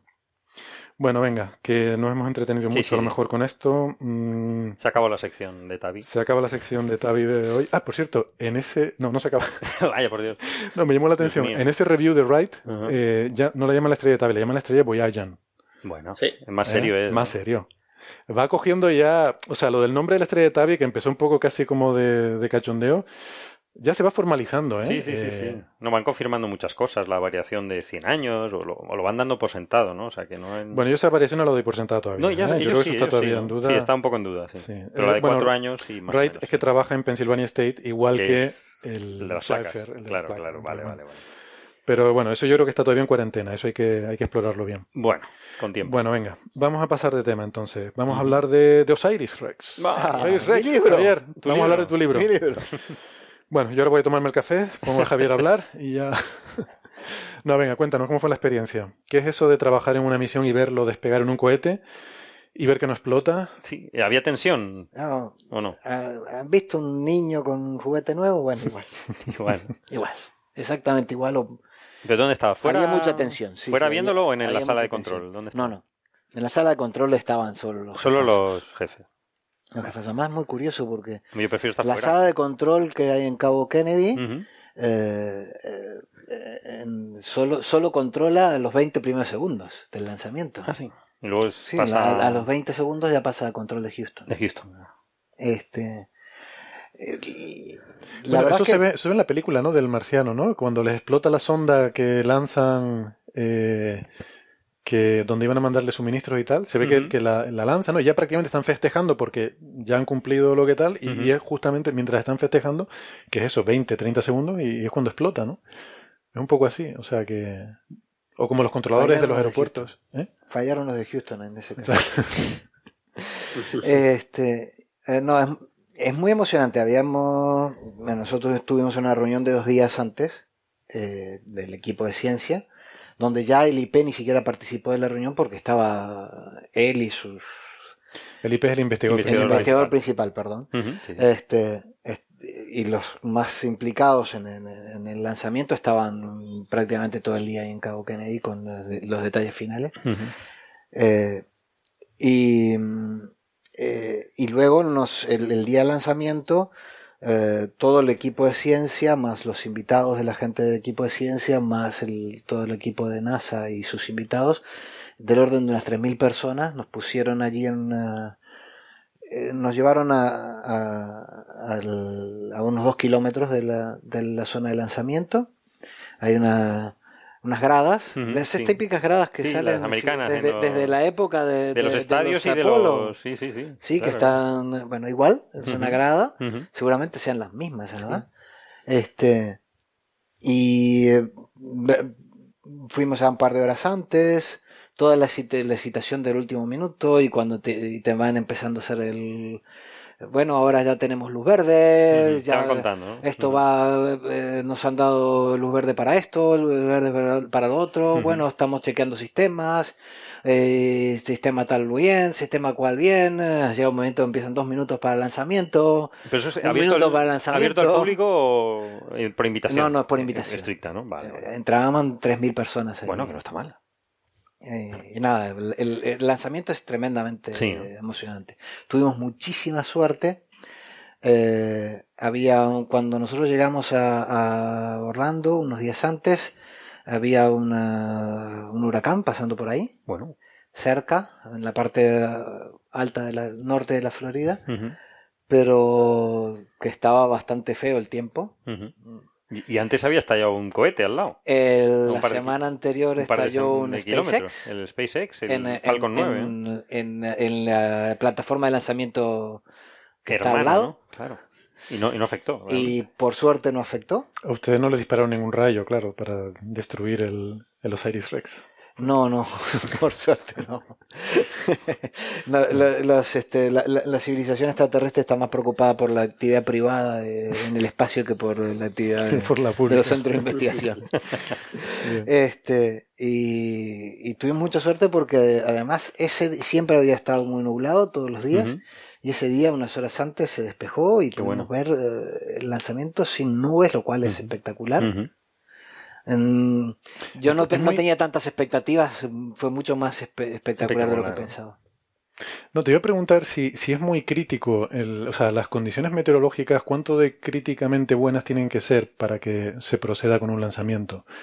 Ah, porque muchas veces oímos, no sé, se ha cancelado, se ha pospuesto por mal tiempo. O sea, ¿qué significa mal tiempo? Que tiene que estar allí bueno, cayendo rayos y truenos y tal. O, una tormenta eléctrica puede ser un problema. tormenta eléctrica, pero supongamos que hay, hay, hay, viento y está lloviendo, por ejemplo, ¿se lanza o no se lanza? Como los rodeos. Depende, depende de, de, qué tan fuerte sea el viento y si puede afectar o no la trayectoria. O sea, mm, tanto viento como tormentas, eh, ah, no sé exactamente el, eh, el, nivel, pero si, si es alto. Mm. Y el problema es que estás en una zona y en una época del año de tormentas tropicales. Claro. Entonces, eh, y Florida no es ninguna broma, claro. No, no es ninguna broma, es una zona de tornados. Claro, claro. De, huracanes. De huracanes. De huracanes sí. Tornados en el interior, sí. Vale. técnicamente. Técnicamente, sí. no, es que es diferente. Y, y, que sí, que tiene mucha suerte porque se pudo ver de manera espectacular. Eh, dura, no sé, para mí duró más de lo que pensaba. Yo pensé que sí, porque lo va siguiendo, lo va siguiendo, lo va siguiendo. Además, es, increíble. el, primero tú ves eh, te tiembla todo, tiembla todo, hay un ruido, notable que, y, primero toda la, durante los primeros kilómetros, mientras atraviesa la troposfera, se, se forman todo el vapor ese que vemos debajo de las toberas, que es agua, vapor de agua. ¿sí? Pero una vez que atraviesa ya la, troposfera ya no hay este, no hay condiciones para que se formen nubes. Las nubes se forman solo en las capas bajas y ya no ves más este vapor lo que pero sí ves los motores encendidos, ves saliendo fuego de los motores. Se llega a ver. Estaba tan bueno el tiempo que se llegó a ver durante un, ratito. un buen rato. No te podría decir si un minuto o dos o tres. pero ah, qué bueno bueno, sí lo podría cuantificar porque lo grabé con el móvil, pero seguro que hay, seguro que hay grabaciones de más calidad. Además se va poniendo se va, se va poniendo como horizontal en, la trayectoria, es muy muy espectacular, más el hecho de que hay mucha motividad en la gente, ¿no? Y hay gente que, que le ha dedicado años de su vida y que esos años eso puede como ya hemos visto en otros casos este, irse a porra sí sí eso se puede estallar en cualquier bueno todavía no estamos a salvo pero todas las noticias que tenemos casi a diario nos envían algún reporte de cómo va la nave los sistemas este, incluso lo que se ha podido probar de momento está funcionando todo ok lo cual es un alegrón mm. de proporciones como se pueden imaginar ¿Y qué sentiste en ese momento, Javier, cuando ves a Mole levantándose hacia arriba con parte de tu trabajo ahí dentro y con la ilusión de, que ese satélite consiga los datos que con los que tanto soñáis vosotros? Ya, no satélite, ya esto está en la categoría de nave espacial. Nave espacial. perdón, nave espacial. Es una nave, espacial. ah, sí, yo empecé, yo empecé a chillar. Qué raro. la, emoción, ¿no? Cómo nos embargamos también como personas humanas después de estar tanto tiempo trabajando en algo que empieza a, a ser real, ¿no? Y que, y que está ahí arriba. ¿Es un, es un éxtasis como el de un gol? Eh, yo, es que, me imagino, yo me, imagino en tu situación y a mí es que se me saldrían la, yo te estaría, vamos, llorando como una magdalena, básicamente, ¿no? De la Yo tanto como para llorar, este, eh, eh, yo con lo yo, he tenido momentos emotivos más emotivos que ese en mi vida. Este, ah. pero a, mí me tendrían que haberse dado. Yo con lo... Pero fue, muy, muy, muy, muy, muy emocionante. Yo estaría muy nervioso. Estaba todo el mundo chillando. También estuvo Julia de León, ¿no? Contigo. Estaba Julia de León. Y Noemí Pinilla. estábamos Noemí con su marido. Yo, yo fui con mi mujer y estábamos todos.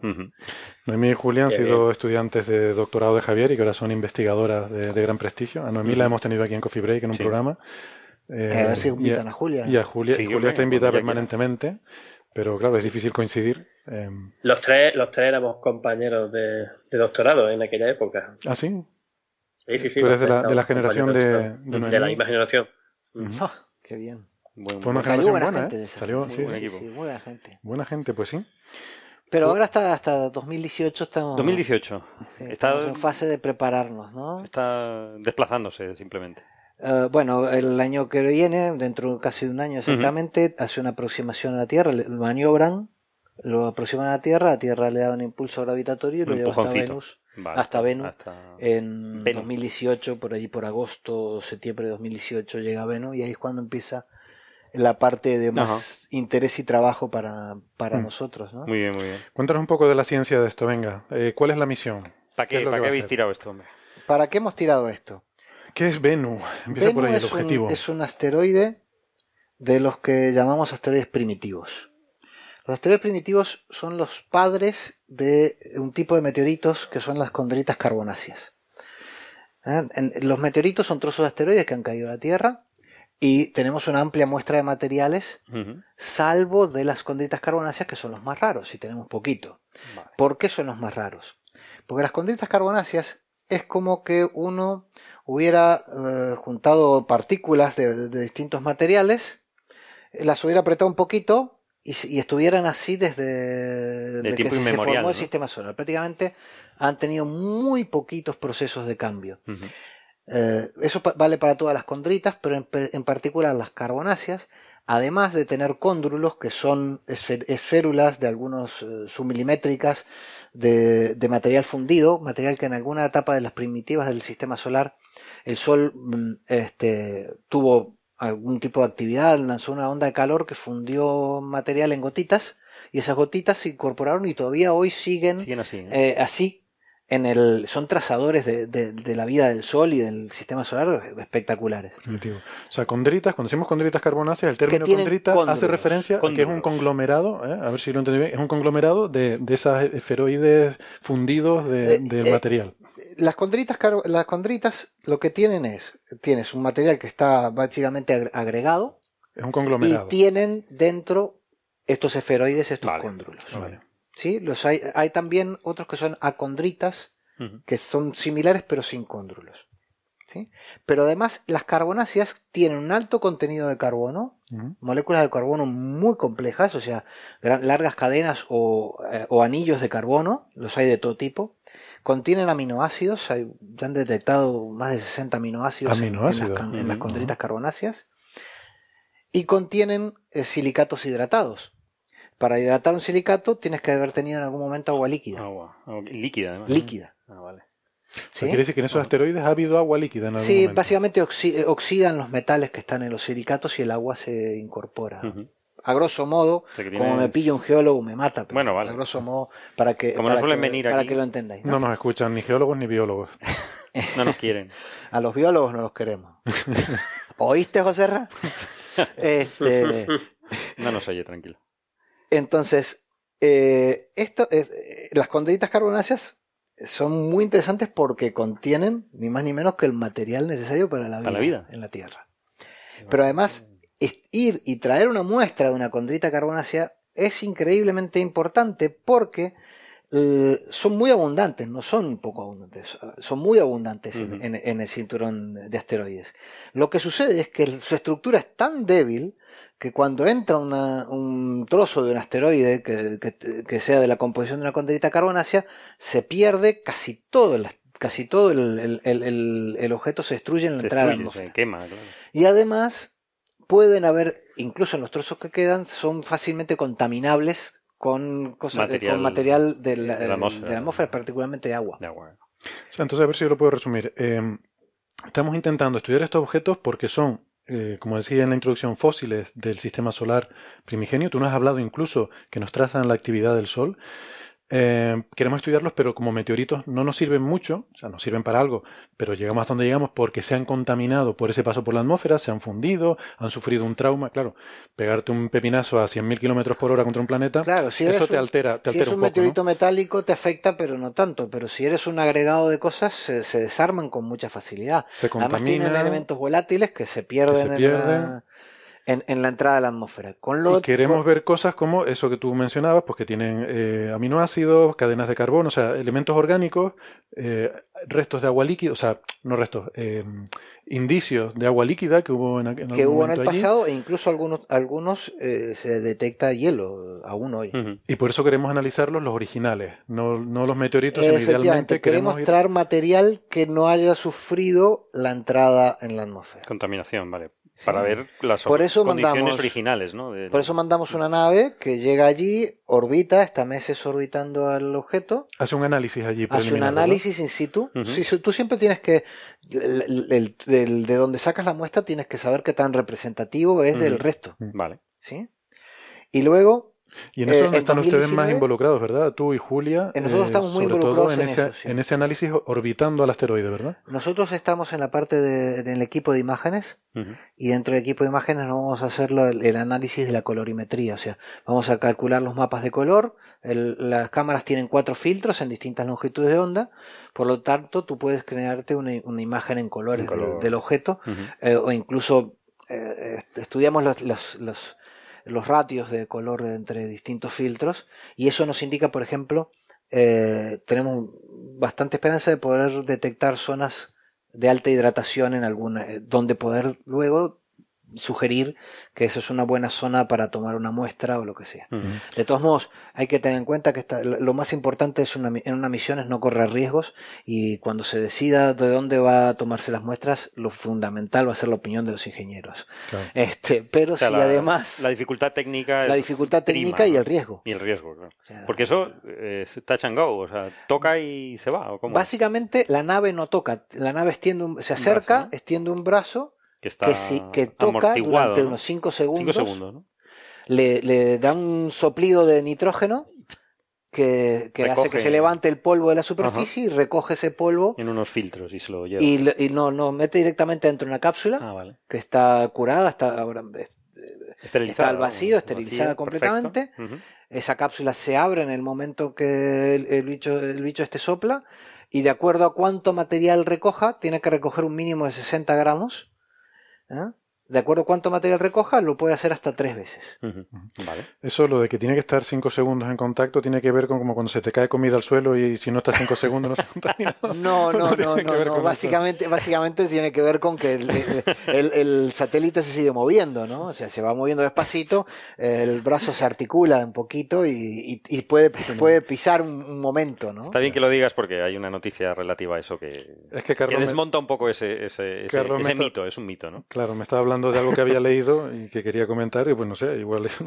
igual tiene que ver. Igual tiene que ver, bueno, pues. Esperamos que que para 2023, que es cuando reentra la cápsula, eh, se toma las muestras en 2019, en 2020 la nave comienza su viaje de vuelta y cuando pasa cerca de la Tierra suelta la, la cápsula, que es como una, un cono como una este, capsulita, de, una capsulita de, reentrada de, de, las Apolo. y tal, pero en pequeño, con, el, con, el material del asteroide en el centro lo más resguardado posible, un paracaídas. Se sabrá un paracaídas y caerá en el mar, tendrá una baliza, ¿no? sé dónde, si cae, no, yo creo que caerá, bueno. Y se recogerá, ¿no? Como... O sea, para nuestros oyentes se están preguntando, ahora que fue el lanzamiento, está la, la, nave ya en camino, bueno, hará esas maniobras primero, de impulso con la Tierra y tal, y luego estará tres años viajando por el vacío hasta llegar a Venus durante esos tres años, hasta el 2000... Dos, años. Dos años. 2018. Hasta 2018. Pues Javier estará en su despacho sin hacer nada, leyendo el periódico, bueno, esperando tanto como no hacer nada, ¿no? que, que, estamos, lo que, lo que estamos haciendo es eh, familiarizándonos con el software de tratamiento de imágenes, porque no es trivial eh, eh, cuando tú quieres eh, analizar una imagen que es un objeto en tres dimensiones y que le tomas la imagen muy de cerca y que no, la imagen de un filtro y la del siguiente, la del siguiente filtro no están tomadas en la misma configuración porque la, nave se está moviendo, entonces te cambia toda la iluminación. El tiempo que cambias de filtro estás moviendo. Entonces lo primero que, en realidad lo primero que hacen es hacer una, lo que llama un modelo de forma del asteroide para ver en tres dimensiones como es el asteroide y luego con ese modelo de forma y un software que, ellos tienen allí este lo que hace es aplanar la imagen de modo que de que corrija por la iluminación de cómo le llega la luz al, al, eh, del sol al, al asteroide cómo la refleja hacia, el, hacia la Y en eso NASA ya tiene mucha experiencia. estos modelos que han hecho, estas movies que, impresionantes de Vesta, por ejemplo, de Ceres, donde se ven esta, esta, estos modelos en tres dimensiones sobre los que proyectan los mapas de superficie, son realmente espectaculares. Bueno, de otra forma yo decía esto como un poco ah. a modo de broma, pero para sacar el tema de que, realmente Javier, bueno, como cualquier investigador, está metido en miles de proyectos. Además, y, este, y, este, es solo uno. No, de hecho, Estamos hablando de una de las cosas que hace Javier, pero luego hay muchas más cosas. Está en la oficina del apocalipsis contigo por si viene algún asteroide no se extermina. De hecho, sí, en, el lanzamiento hay mucha gente que, que, viene trabajando en exclusiva para esta misión desde hace años, que les iba, les iba un poco su vida profesional en el asunto. Años, este, muchos años, ¿no? En, mi caso podría ser hasta un, respiro, decir, bueno, una cosa menos. Una cosa menos, se explota. No, sí, me gustaría aclararlo, pues efectivamente en las misiones, o sea, eh, muchas veces eh, pienso que a la gente le puede interesar saber cómo funcionan estas cosas. O sea, en las misiones espaciales, por ejemplo, hay gente que está contratada específicamente, para hacer un trabajo dentro de la estructura del proyecto. Eh, por ejemplo, yo qué sé, el ingeniero de sistemas del instrumento no sé qué. Pues esa persona a lo mejor puede llevar 10 años contratada, para hacer ese trabajo y dedicado a eso, ¿no? incluso eh, investigadores menos, pero también hay. Sí, del equipo de ciencia están contratados para mm. específicamente hacer toda una parte de preparación y luego de análisis. Y luego hay otros investigadores, como el caso de Javier, que no, no le paga esta misión. O sea, eh, Javier pues cobra su sueldo pues aquí del Ministerio de Economía y Competitividad como investigador del Instituto de Astrofísica, pero eh, participa en esta misión, aunque pues no, no está, no está, digamos, eh, contratado por, por, por, la misión específicamente. Hay, que, hay que decir que, que, en esto hay dos, hay dos políticas, ¿no? La NASA contrata a los científicos se hacía tiempo eh, total o parcial, pero solo contrata a los que están en universidades americanas.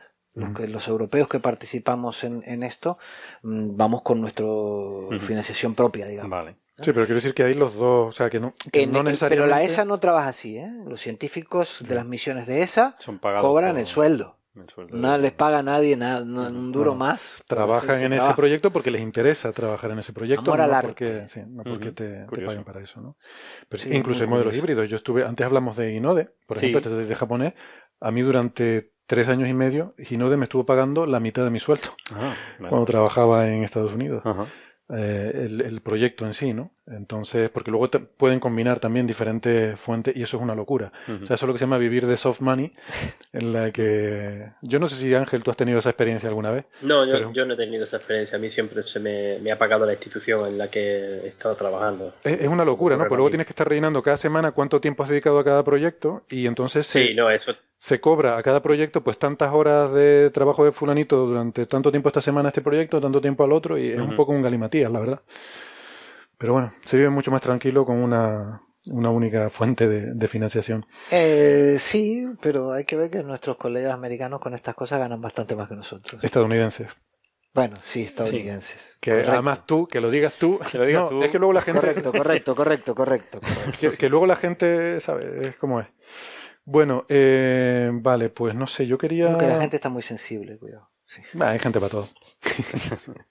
nosotros nos reímos mucho. Hay cosas sobre las que mejor no bromear. Hombre, nosotros, nosotros bromeamos sobre lo que nos da la gana. Pues sí, desde luego. Y al que no le guste, que no escuche y ya está. Y no pasa nada. Si hay, hay, además hay podcast para todo. es la maravilla que tiene Internet. O sea, puedes escuchar lo que quieras. Claro, claro. Pues, pues nada. Ah, sí, quería aclarar también, porque he visto que hay por ahí gente preocupada, ¿no? A lo mejor que no están muy metidos en esto de la astrofísica, con esto de que vayamos a coger una muestra extraterrestre y traerla a la Tierra, lanzarla hacia el mar. Y que si eso no puede contaminar nuestro planeta con cualquier cosa que pueda haber ahí. Digo, pero claro, Javier, eso pasa continuamente, ¿verdad? Los meteoritos están cayendo continuamente. Constantemente. y no pasa nada. De hecho, lo más peligroso somos nosotros contaminando los sitios a los que vamos. Sí, eso, es con lo que hay que tener más cuidado. O sea, que vamos a contaminar el Venus. Eh, sí. De repente, dentro de un par de milenios, hay otra misión a Venus y encuentran vida, bacterias, y resulta que las llevamos nosotros. O botellas de plástico nuestras.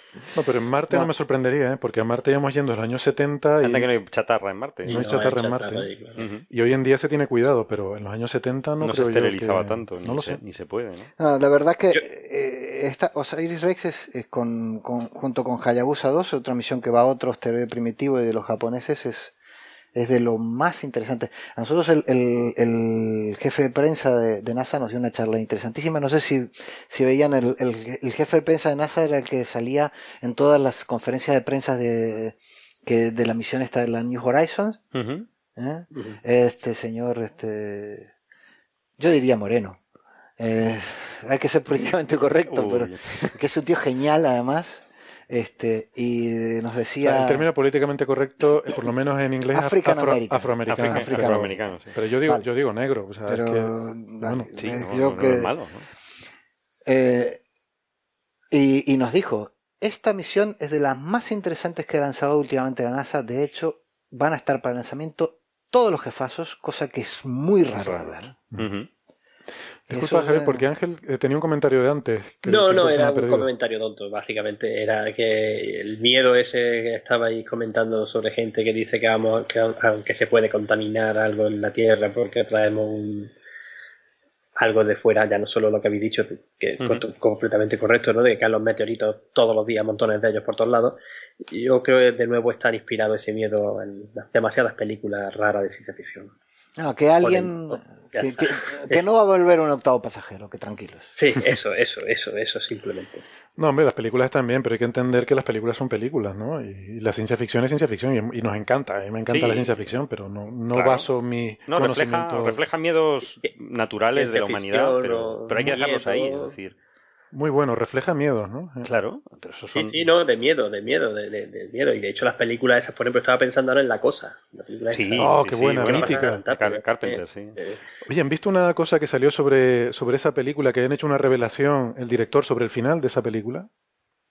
No sé si lo han visto. No, no lo he visto. El final de esa película es muy ambiguo, ¿vale? Sí, sí, sí. Pues el final, el final es ambiguo. Pues esa ambigüedad se puede romper. Hay un detalle en el que yo creo que nadie ha reparado porque no se sabía. Y el, no sé si el director o uno de los miembros del equipo lo, lo explicó eh, recientemente en un artículo. Eh, bueno, lo colgaré en nuestras redes sociales, no lo quiero decir por no hacer un spoiler, pero hay un truco de iluminación en la película. Mm, hay un pequeño truco de iluminación que a lo largo de la película eh, si lo establece un patrón establece un patrón para distinguir ciertas cosas ciertas cosas si pillas ese truco y te das cuenta que la iluminación es diferente en un caso y en otro eres capaz de saber lo que pasa al final Yo no he querido enterarme porque a mí me encanta el final ambiguo y no quiero saber cuál es el final real. Así que lo voy a dejar así. Pero si algún oyente tiene interés, eh, pondremos en nuestras redes sociales cuál es el truco y el que quiera volver a ver la película. ¿Y pasar miedo? Que yo no se lo aconsejo a nadie. Porque yo antes veía películas de miedo y me encantaba, ahora ya no. Lo paso muy mal y no pienso volver a ver ni esa película ni ninguna de miedo. Esa me, me, aterrorizó mucho. Esa daba miedito, sí, sí. Qué buena es esa película. es muy buena. Y, y, y, quiero quedarme con ese, ese final ambiguo, ¿no? Pues me gusta, sí. Me gusta cómo quedó. Sí, pero bueno, que, esa película y otras también reflejan muchos miedos eh, nuestros como seres humanos, pero que los miedos se vencen con conocimiento. Mm. O sea que para eso, en parte, creo que está la ciencia. O sea que, mm. que los miedos pues no se van a ir. Te, dispersas mucho. Ahora estás hablando de ¿eh? miedos y de cosas. El mundo y sus demonios de Carl Sagan. Ah, sí, sí, esa, esa. Ahí, ahí. Si no hay nada nuevo bajo el sol, ya. Ahí, lo, ahí Carl Sagan lo cuenta y lo explica muy bien. sí, sí. Bueno, pues nada, si quieren podemos ir pasando de tema. No sé si Javier quiere eh, ¿Por qué no te fuiste en el cohete? No me quedó claro. el, comentario inicial sobre la masa útil. la masa útil fue bastante... Porque tenía que estar demoledor. aquí, hombre. demoledor total. Tenía que estar aquí. Afortunadamente por el programa está aquí con nosotros. Pero ya estoy, estoy ensalada desde entonces. Estás ensalada. Estás ensaladas. Porque comiste mucha comida estadounidense. Mm, algo. Es difícil comer bien en Estados Unidos. Por eso digo. Sí. Por, los diabéticos, en, por lo menos ahí donde yo estuve, lo pasan terriblemente mal porque todo tiene azúcar. Todo, absolutamente tiene azúcar. Es complicado, ¿no? Mm. Complicado comer bien, sí. Incluso en los sitios de, que se supone comida natural y buena como el food es imposible. Sí. lo, bueno, lo bueno que tienes que ir de todo, o sea, hay, hay sitios muy raros para todo. Entonces, si uno si uno quiere realmente, tienes que conocer y, saber, pero, pero sí, efectivamente es difícil comer allí, ¿eh? Y cuando, bueno, en fin, no, no quiero dispersarme por ese tema. Sí, sí, ah. si me permiten, voy a pasar un, un este, un, pedido que me han hecho, eh, que es que eh, necesitamos apoyo para que siga adelante una misión de esa, que se llama AIM.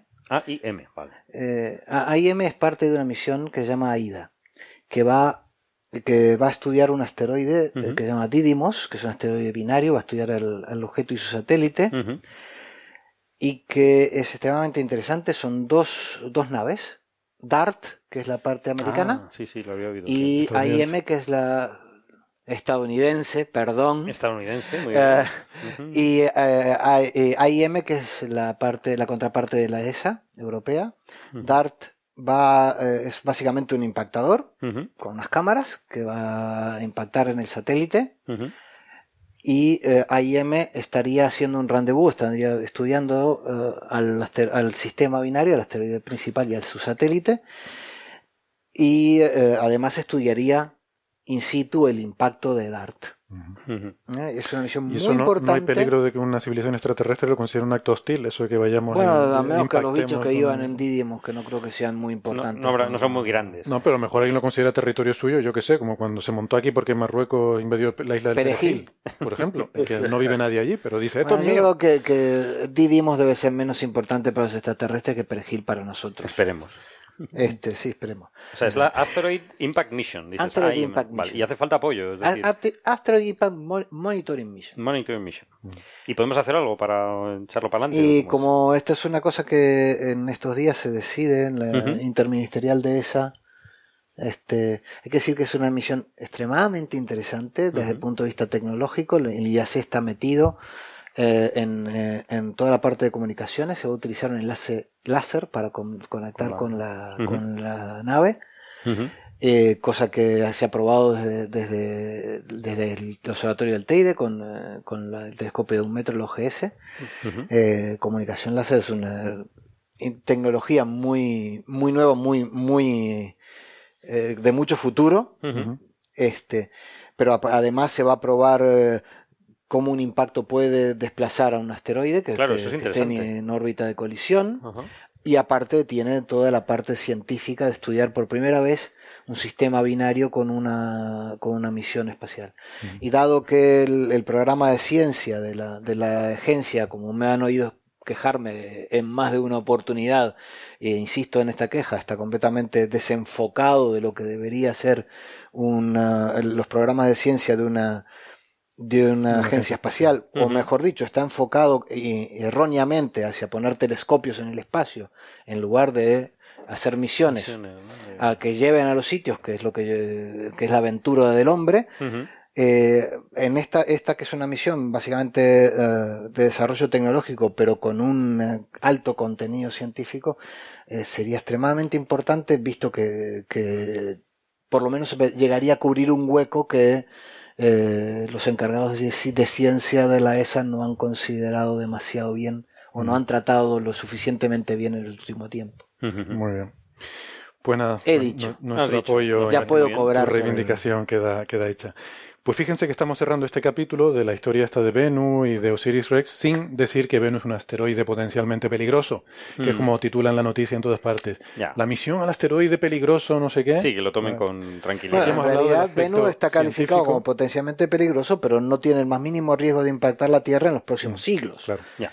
O sea, la, ventaja, de, eh, el aporte al, estudio de los asteroides peligrosos es que nos permite estudiar uno en particular, eh, estudiar su estructura en detalle y pensar cómo podríamos evitar si un, viniera uno como Venus a impactar directamente. Que es un interés científico. O sea, aquí se habla del interés científico, del interés de explorar los orígenes del sistema solar, de la composición de un asteroide, de ese interés práctico, pero no vamos a asustar a la gente con que Venus va a caer y nos va a matar, ni que su nombre tiene su origen en, una figura mítica egipcia, mitológica egipcia que tiene que ver con la vida y la muerte. Pues nada, pues nada de eso, nada de eso nos interesa aquí ahora mismo. A mí mismo lo que me interesa es el tema de Indiana Jones, que yo es que he visto las fotos y me he quedado muy preocupado. Yo porque claro, cuando la gente me decía que veían a Ángel vestido de Indiana Jones, digan, son habladurías, son habladurías. Pero claro, ya ves las fotos. ¿Ves las fotos, Ángel? Explícate. Muy bonita, muy espectacular. No, tengo nada que explicar. Quien quiera saber por qué lo digo o por qué me disfrazé de Indiana Jones, que vea el vídeo. Está ahí. Porque si no, si lo digo yo aquí en Antena, estoy haciendo spoiler. Ah, bueno. Pero tiene ese sentido. Tiene tu sentido de por qué me disfracé de, Indiana Jones para intentar explicar. Bueno, explica, eh, explica lo, que, lo que es este evento. Lo que es el evento Naucas, por favor. El evento Naucas, que es la... El evento, el evento Naucas, Naucas es la compilación de en red de divulgadores científicos que normalmente hemos nacido escribiendo en blogs de divulgación científica, que se creó allá en el año 2010 por eh, varios individuos a los que les tengo muchísimo cariño, entre ellos el irreductible Javier Peláez y Antonio Martínez Ron, Ron y lo que intenta es combinar en dos días charlitas muy cortas de 10 minutos de 50, 60 personas, cada uno contando, cada una, persona, cada una de estas personas contando pues lo que hace en investigación o algo curioso sobre investigación científica de todos los, de todos los campos, no solamente física de partículas, que, os habría encantado porque ha habido algunas muy buenas, eh, astrofísica, eh, pero estos son charlas para el público también, para el público general, Ángel, o ¿Perdona? ¿Son charlas para el público general? O, sí, sí, sí, eso está abierto para, para, charlas, para charlas generales que estaba buscando exactamente donde tengo aquí la ventanica. Aquí está. Mm. Eh, son para, para la gente en general, ¿no? Y es un, hay que decir que el edificio se llena. Tenemos, ah, consiguen gracias al, apoyo de la Universidad del País Vasco y de la Cátedra de Cultura Científica del País Vasco, esto sucede en Bilbao, eh, todo el edificio que se, se tiene para, para, el evento se llena. Y oh. eh, faltaba media hora para empezar, había ya cola para intentar entrar y tienen que poner en otra sala, en streaming, lo que, o sea, en directo, en una pantalla, lo que está pasando en la sala principal, que creo que tiene cabida de unas 500, 600 personas. Y, y es, la verdad, muy sorprendente. Y como digo, pues no solamente son charlas de, de, de todo, ¿no? De, estuvo, por ejemplo, Daniel López enseñándonos sus timelapse de astrofotografía, fue bastante espectacular, pero también estuvo, hubo otras muchísimas, muchísimas charlas de distintos temas de nutrición, de psicología o entendimiento del lenguaje, de ciencia en general, de cómo escribir cosas para, para la ciencia para los niños o cómo medir en verdad nuestro, eh, las cosas que tenemos para saber si lo que nos están diciendo es verdad o es, mentira. Y muchas veces eh, todas estas todas estas charlas pues se intentan hacer desde un punto de vista divertido y ameno. Y por eso es por lo que algunos pues se disfrazan, o terminando disfrazándonos, ¿no? Para, para que se te quede un poco el punto por lo que hace una cosa. Y la verdad que, insisto, fue una cosa, fue así, es un evento espectacular. Esta, esta, ha sido su sexta edición, cada vez salen más. Yo era la primera vez que tenía el honor de asistir. Eh, quería también decir que como evento estrella se hizo una entrevista a Pedro Duque, que estuvo por allí y estuvo hablando con nosotros y, comentando su, em, sus visiones sobre el, espacio y sobre... Pedro Duque, disculpa, Pedro Duque es un astronauta, ¿no? Para, sobre todo para nuestra audiencia internacional, que a lo mejor no sepa Pedro, Duque, Pedro Duque es un astronauta, español, ¿no? Y que tiene que estar entrenando para, para poder salir al espacio. Y luego además pues hay algunas de las... Eh, de las actividades, de, de, las charlitas, que son más tipo especiales, que incluso llegan a ser más eh, no, no diría monólogo, ¿no? Pero, pero con poco de teatro. En, esto ya hay que destacar la, la extraordinaria eh, labor de una persona que conocéis vosotros muy bien, que es Natalia Ruiz ah, que, hace unas charlas espectaculares donde combina teatro, cantar y divulgar eh, física en general. Natalia es la que hablaba en argentino, ¿no? En argentino, no. No era la que hablaba en argentino. Y tiene acento del sur, pero no. Galaxias no, estrellas. Es, es, gran, granadina. Granadina. No, no, no, pero hacía de Argentina. Ah, puede ser. Sí, sí, puede ser, porque hace... En Galaxias y Estrellas. Sí, pero como haciendo una broma, ¿no? Un personaje de Sí, sí, hacía de, hacía de Argentina. Sí, ella estaba en Galaxias y Centellas, sí. Estuvo en un coffee break aquí también una vez que, que, estuvo de visita. Bueno, yo quiero decir, a lo mejor Ángel... Y el eh, otro... Sí. No, el otro, aparte de eso, el otro e-, evento sí especial, que resultó muy interesante, que desgraciadamente yo no pude ver, pero vi el ensayo, fue el código, código Sapiens, que lo han sacado eh, Surso Marino y Vicente Muedrano del el, del el Museo de Ciencias de La Coruña, que lo que intentan es explorar la ciencia del lenguaje con una especie de discourse show, en la que los dos pues hacen un tipo de diálogo con proyecciones bastante originales y bastante divertidas eh, para darte a entender cómo ha evolucionado el lenguaje desde, cómo creemos que evolucionó el lenguaje desde el principio de los tiempos del ser humano hasta la actualidad. Esto em, lo, voy a decir yo porque tú, tú, no lo puedes decir, Ángel, porque quedaría feo pero yo sí lo puedo decir porque no soy miembro de Naucas y, puedo decir tranquilamente que es probablemente la plataforma de divulgación en español donde se puede ir a encontrar eh, blogs, eh, artículos escritos de divulgación de mayor nivel que se puede encontrar en español. Eh, o sea, ahí están todos los grandes de la divulgación, como Ángel, y muchos otros que casi, de casi el, nivel de Ángel. Sí, sí. Estamos hablando de Daniel Marín, de, de, Francis Villatoro, de Natalia de Clara Grima, bueno. Eh, Fernando Frías. Eh, Podríamos empezar a hablar. La verdad, Llamarlo José, Miguel Mulet. Medio, medio emocionando. Eh, era la primera vez que podía asistir a este evento, como digo, y llevo tratando y estando en contacto con ellos mucho incluso antes de que existieran AUCAS, ¿no? Cosas de blogs y de divulgación científica. Y era la primera vez que los conocía en persona.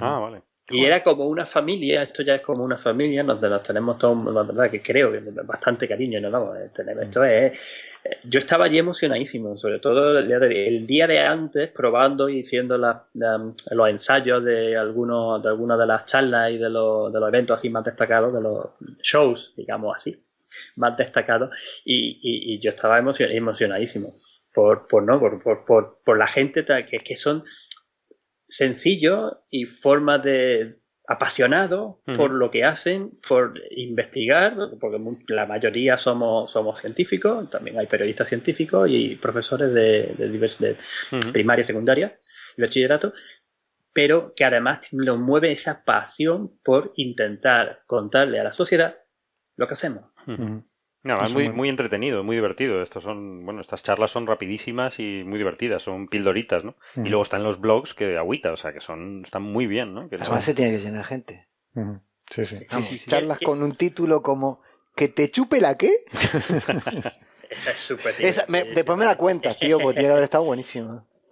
Esta fue la de la de Alfred López, que la verdad que era súper divertidísima sobre que em, no voy a hacer spoilers. Hay que, no hagas spoilers. Hay, que verla por lo, por lo que viene lo de, lo de, lo de tal. Pero se, quiero, se pueden ver, ¿verdad? En internet. Esta vez, como ya se había visto que en ediciones anteriores la, se llenaba, Lo que, lo que se preparó también fue en otras salas del edificio, que como digo, el edificio entero lo teníamos ocupado, un edificio, un completo de la Universidad del País Vasco, eh, se prepararon charlas más largas que los mismos componentes de Nauca daban extendiendo lo que estaban contando en las charlitas cortas. Porque, insisto, son 10 minutos. Si te pasas de los 10 minutos, llega, llega, alguien que está con el cronómetro y te echa del escenario o te lleva fuera. Y, aparte de eso, también había actividades programadas para niños el programa para los kids, como, como lo llaman ellos, y experimentos científicos que realizan, que realizan allí mismo. O sea que tenían varias, varias partes de las de las charlas principales, que al fin y al cabo es lo que se queda y, se graba en internet y están disponibles en internet, había todo este otro abanico de posibilidades. Es una fiesta de la divulgación científica. Yo de verdad no conozco o no he visto, no sé ningún otro evento de esta, de, esta índole que se haga en España. Y espero de verdad, y, de verdad, que esto se siga haciendo durante mucho tiempo y que se extienda a otros muchos sitios de España. Pues sí, la verdad es que sí. Eh, Western y Lecandro, nos tenemos que pues apuntar al próximo, porque esto no puede ser. nosotros somos más de radio, entonces no sé qué vamos a hacer. Es que aquí en Canarias estamos lejos de todo, también eso es un poco... Pero bueno, pero, pero, pero nada, eh, lejos pero no menos apasionado. Pero muy a gusto. Muy a gusto. Vamos a... Calentito. Sí, sí, sí. Menos que en Pero oye, allí en Bilbao, si yo, tiene pinta que Ángel se lo pasó muy bien. Y pero en invierno también estamos más calentitos. Sí, pero yo creo que ellos lo compensan, ¿eh? Creo que tienen formas de compensar el... Aquí también, yo te puedo invitar a algún sitio. Bueno, a compensar. Vamos a ir pasando, si quieren, al último tema, ya que nos va quedando poco tiempo. Y, nada, pues para, para, darle una alegría a Carlos, vamos a ver de otra cosa también que se cumple un aniversario. Esto no, no es un aniversario realmente, es un, un, día mundial de algo, ¿no? Que también te encantan los días mundiales. Me encantan los días mundiales. Eh, efectivamente no me gustan, pero en este caso yo creo que está justificado, ¿no? Que es para un poco poner eh, de manifiesto una enfermedad, ¿no? Que es el Alzheimer, ¿no? El, ayer, ¿no? fue una enfermedad terrible. Una enfermedad terrible y que quizá no se está dedicando los suficientes recursos, ¿no? Que se dedican recursos, pero es una enfermedad de, de, envejecimiento de la población que nos, que nos puede afectar, no sé cuál, cuál es el porcentaje, uno de cada diez, una cosa así. Sí, bastante elevado. sí. No sé exactamente, pero sí es alto. Derivado de, que, que, efectivamente mm, la civilización no occidental, o por lo menos las desarrolladas, vivimos más tiempo, que eso es bueno pero efectivamente estamos sujetos a, enfermedades de este tipo que son muy terribles y no solamente para la persona que lo sufre, sino que son muy prolongadas en el tiempo y sobre todo para las familias que lo soportan, ¿no? que, no que se está intentando clasificar cuál es el impacto de esa enfermedad y las familias que lo soportan económica y anímicamente es terrorífico, ¿no? Es terrorífico, sí. Entonces, eh, bueno, si quieres contar, tú sabes más de esto, ¿no? bueno, no eh, tenemos médicos aquí, pero... Nada, no tenemos médicos y no, tampoco tenemos a Joserra y es una pena que no haya venido hoy porque teníamos un par de articulitos que a mí me apetecía sacar precisamente sobre esto del Alzheimer, que es una, una enfermedad tan, tan así tan terrible, ¿no? Em, entonces, ha habido dos eh, trabajos independientes que no tienen, no tienen nada que ver uno con el otro, pero que han salido estos días y pues quizás sería apropiado sacarlos a colación de, este Día de Concienciación Internacional. Entonces, eh, me ha llamado la atención, por una parte, em, ha aparecido un estudio en, la publicación Cell Reports, de, además de un centro de investigación eh, español, del Centro de Biología Molecular Severo Ochoa en Madrid, y este estudio han, eh, bueno, han llegado, han confirmado una cosa que, bueno, no es, no es, que sea tampoco tan nuevo, ya se sospechaba, que es que el colesterol, hay un colesterol que produce el cerebro y que es necesario para las neuronas, eh, para su funcionamiento normal. Y bueno, se ha visto en ratones, eh, con, bueno, hay, hay, experimentos que hacen con ratones, además unas variedades que son muy específicas porque se han, están manipulados para que sufran este envejecimiento más rápido, ¿no? Genéticamente. Eh, de forma que se puedan estudiar eh, mejor estas enfermedades. Y lo que se ha encontrado es que los ratones viejos tienen menos colesterol en el cerebro. Entonces, bueno, eso tiene la anécdota esta de que siempre pensamos que el colesterol, además el, LDL, que es el colesterol malo, el llamado malo, el que llamamos malo, pues siempre estamos nosotros de broma en el almuerzo y tal hablando de que sí, esto, cuidado con el colesterol, no sé qué. ya los que pasamos de 40 nos lo vamos vigilando, ¿verdad? con cierta regularidad. Y por supuesto le recomendamos a nuestros oyentes que lo hagan también ya vayan pasando de 40. Sin obsesionarse, porque luego hay mucho mito sobre los números, no, si subes de un número, no, no. No, no, no. no. que vayan al médico y... Sí, que lo consulten con el médico. Consulten con un profesional. O algún blog de esto. Seguro que el amigo Mulet tiene algún blog sobre esto. porque Claro, claro, en Naucas, ¿no? Sobre la alimentación y el colesterol y demás. Bueno, hay que, hay que tenerlo controlado. Eh, sabemos que es peligroso en la sangre porque eh, da lugar a infartos y a cardiopatías graves que nos pueden matar. Pero curiosamente este, este colesterol en el cerebro es necesario. Y en estos ratones se ha visto que según lo van perdiendo, porque hay una, hay una enzima que genera el, organismo, que lo que hace es eliminar este colesterol. Y bueno, hay un, hay un equilibrio natural. Cuando somos jóvenes, pues se, se produce esta enzima para ir eliminando el, el exceso de este colesterol, de, manera que se mantenga un equilibrio estable, pero según vamos envejeciendo, la actividad de esta enzima va siendo más alta de lo que es la producción del colesterol y como resultado se va disminuyendo. Esto hace que se vaya perdiendo eh, particularmente el hipocampo, que es la zona del cerebro más importante para todo este tipo de cuestiones. Y eh, bueno, pues en estos ratones se ha visto que esa falta pues lleva a, procesos de eh, pérdida de capacidades cognitivas. Eh, ¿Qué es lo interesante? Pues que han visto que esto se puede, se puede mm, combatir inhibiendo la producción de esta enzima. Y lo mejor del asunto es que hay un, hay un medicamento que ya lo hace. Hay un fármaco que se ha descubierto, que, se había hecho para otra cosa. Este fármaco se había hecho para combatir infecciones de hongos en personas con eh, problemas de inmunodeficiencia, pues típicamente enfermos de SIDA. Claro, lo bueno es que este ya se ha probado. Claro, entonces este medicamento ya existe. La toxicidad, se, ha probado la, toxicidad en seres humanos. Claro, se, conocen las contraindicaciones, digamos. Claro. por lo menos en ciertas dosis. O sea, se sabe que esto se puede tomar en ciertas dosis y es eh, perfectamente tolerable por el cuerpo. Entonces, esa fase de estudios clínicos, es decir, si tomas esto te mueres, no. Eso ya está. Eso está probado, está va más rápido. Entonces, este, este fármaco se podría utilizar también, se ha constatado en los ratones, que con esto inhiben la enzima, con lo cual se destruye menos colesterol en el cerebro, con lo cual aumenta el nivel de colesterol en el cerebro, con lo cual se protege a los ratones de la aparición de estas demencias. Habría que estudiar ahora, eh, claro, ahora el siguiente paso pues ya es con otros animales más parecidos a nosotros, ¿no? Ya con perros, con monos, darles este fármaco y ver en qué dosis habría que hacerlo para que mm, pudiera tener un efecto positivo. En este, en este caso, en el Alzheimer, claro. Para el, para, el Alzheimer, para este otro tratamiento. Esto es algo que pasa muy a menudo en medicina, que un fármaco que se usa para una cosa luego se descubre que tiene otra aplicación para otra eh, para otra cuestión, ¿no? Entonces, bueno. Y también otra parte curiosa, otra derivada de este artículo, que quizás es menos positiva, quizás lo debí haber contado al revés, porque ahora voy a contar la parte negativa, es que se ha visto que hay una familia de fármacos que se utilizan para tratar el colesterol, para evitar riesgos de, cardiopatía, que son las eh, estatinas. Eh, es un fármaco que se usa para tratar el exceso de colesterol en sangre y se ha visto que mm, parte, eh, o sea, algunas de estas estatinas pueden cruzar la barrera sangre-cerebro operar, eh, actuar en el cerebro y reducir también el, colesterol, del cerebro, que es diferente al colesterol de sangre. Ese no quieres quitarlo. Ese no lo quieres quitar. Entonces, al intentar protegerte. No, Qué pena. yo ya estaba, yo ya estaba imaginándome los chuletones que iba a meterme de pecho y de espalda, bien grasientillo, pero igual, igual contribuye, no me vale. Igual contribuye, no está del todo estudiado, no, no te vale, pero a lo mejor están relacionados, o sea, a lo mejor también pasa algo la Si alguien le puede explicar a, mi mujer que el colesterol es bueno y que unos chuletones... Mira, todo es cuestión de distorsionar el artículo, el, estudio lo suficiente como para que tú vendas lo que tú quieras. a mí no te, conoce, te conoce ya, ¿no? si, si un día me ven con escamas y branquias ya sabrán por qué.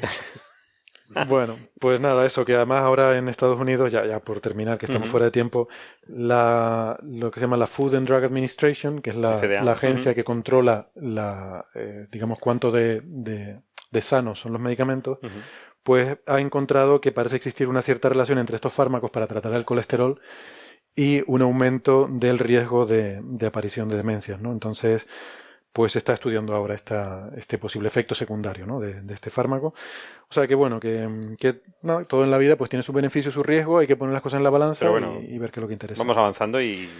Se va avanzando. Si, también tenemos en cuenta un poco, sensibilizamos a la gente sobre esta enfermedad que... Eso es lo más importante. Y es terrible, igual que muchas otras. entonces, esta enzima es la que produce que se coma el colesterol, en el cerebro.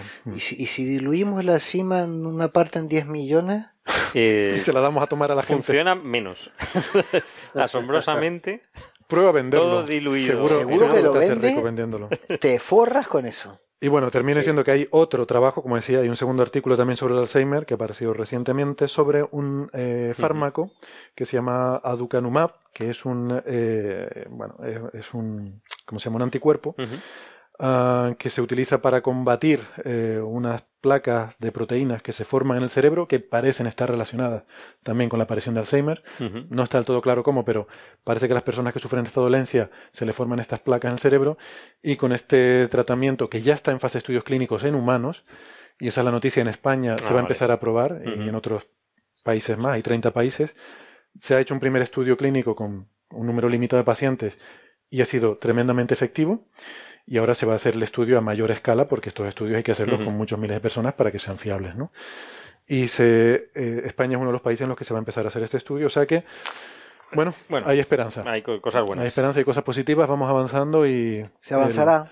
El, Alzheimer acabará cayendo tarde o temprano. Seguramente. No, se avanzará porque es, una enfermedad que afecta a muchísima gente. Y, es una enfermedad terrible. Se, avanzará. Y, eso es lo importante, continuar en la investigación y que se den los apoyos necesarios para que eso que se financien la investigación, que es fundamental. La ciencia de verdad funciona, la pseudociencia no. La ciencia de verdad funciona, va despacito, ¿eh? no vamos encontrando extraterrestres continuamente, pero cuando los encontremos con la ciencia de verdad serán los de verdad. Y verás que es fiesta.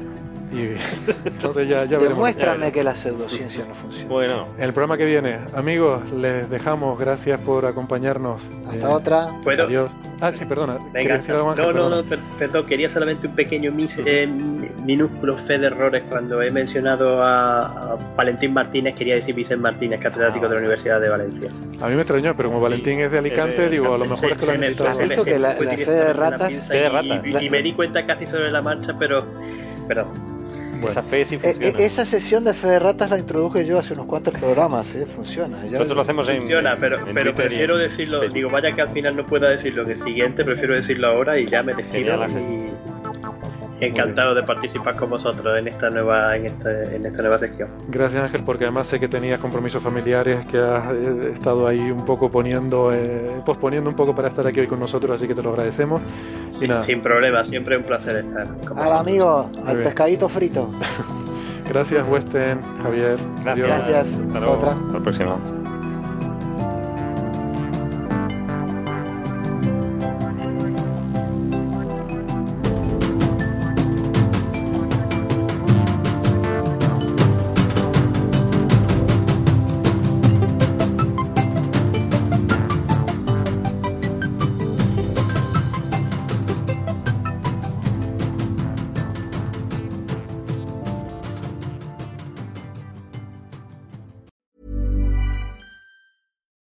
Flexibility is great. That's why there's yoga. Flexibility for your insurance coverage is great too. That's why there's United Healthcare Insurance Plans. Underwritten by Golden Rule Insurance Company, United Healthcare Insurance Plans offer flexible, budget friendly coverage for medical, vision, dental, and more. One of these plans may be right for you if you're, say, between jobs, coming off your parents' plan, turning a side hustle into a full hustle, or even missed open enrollment. Want more flexibility? Find out more about United Healthcare Insurance Plans at uh1.com.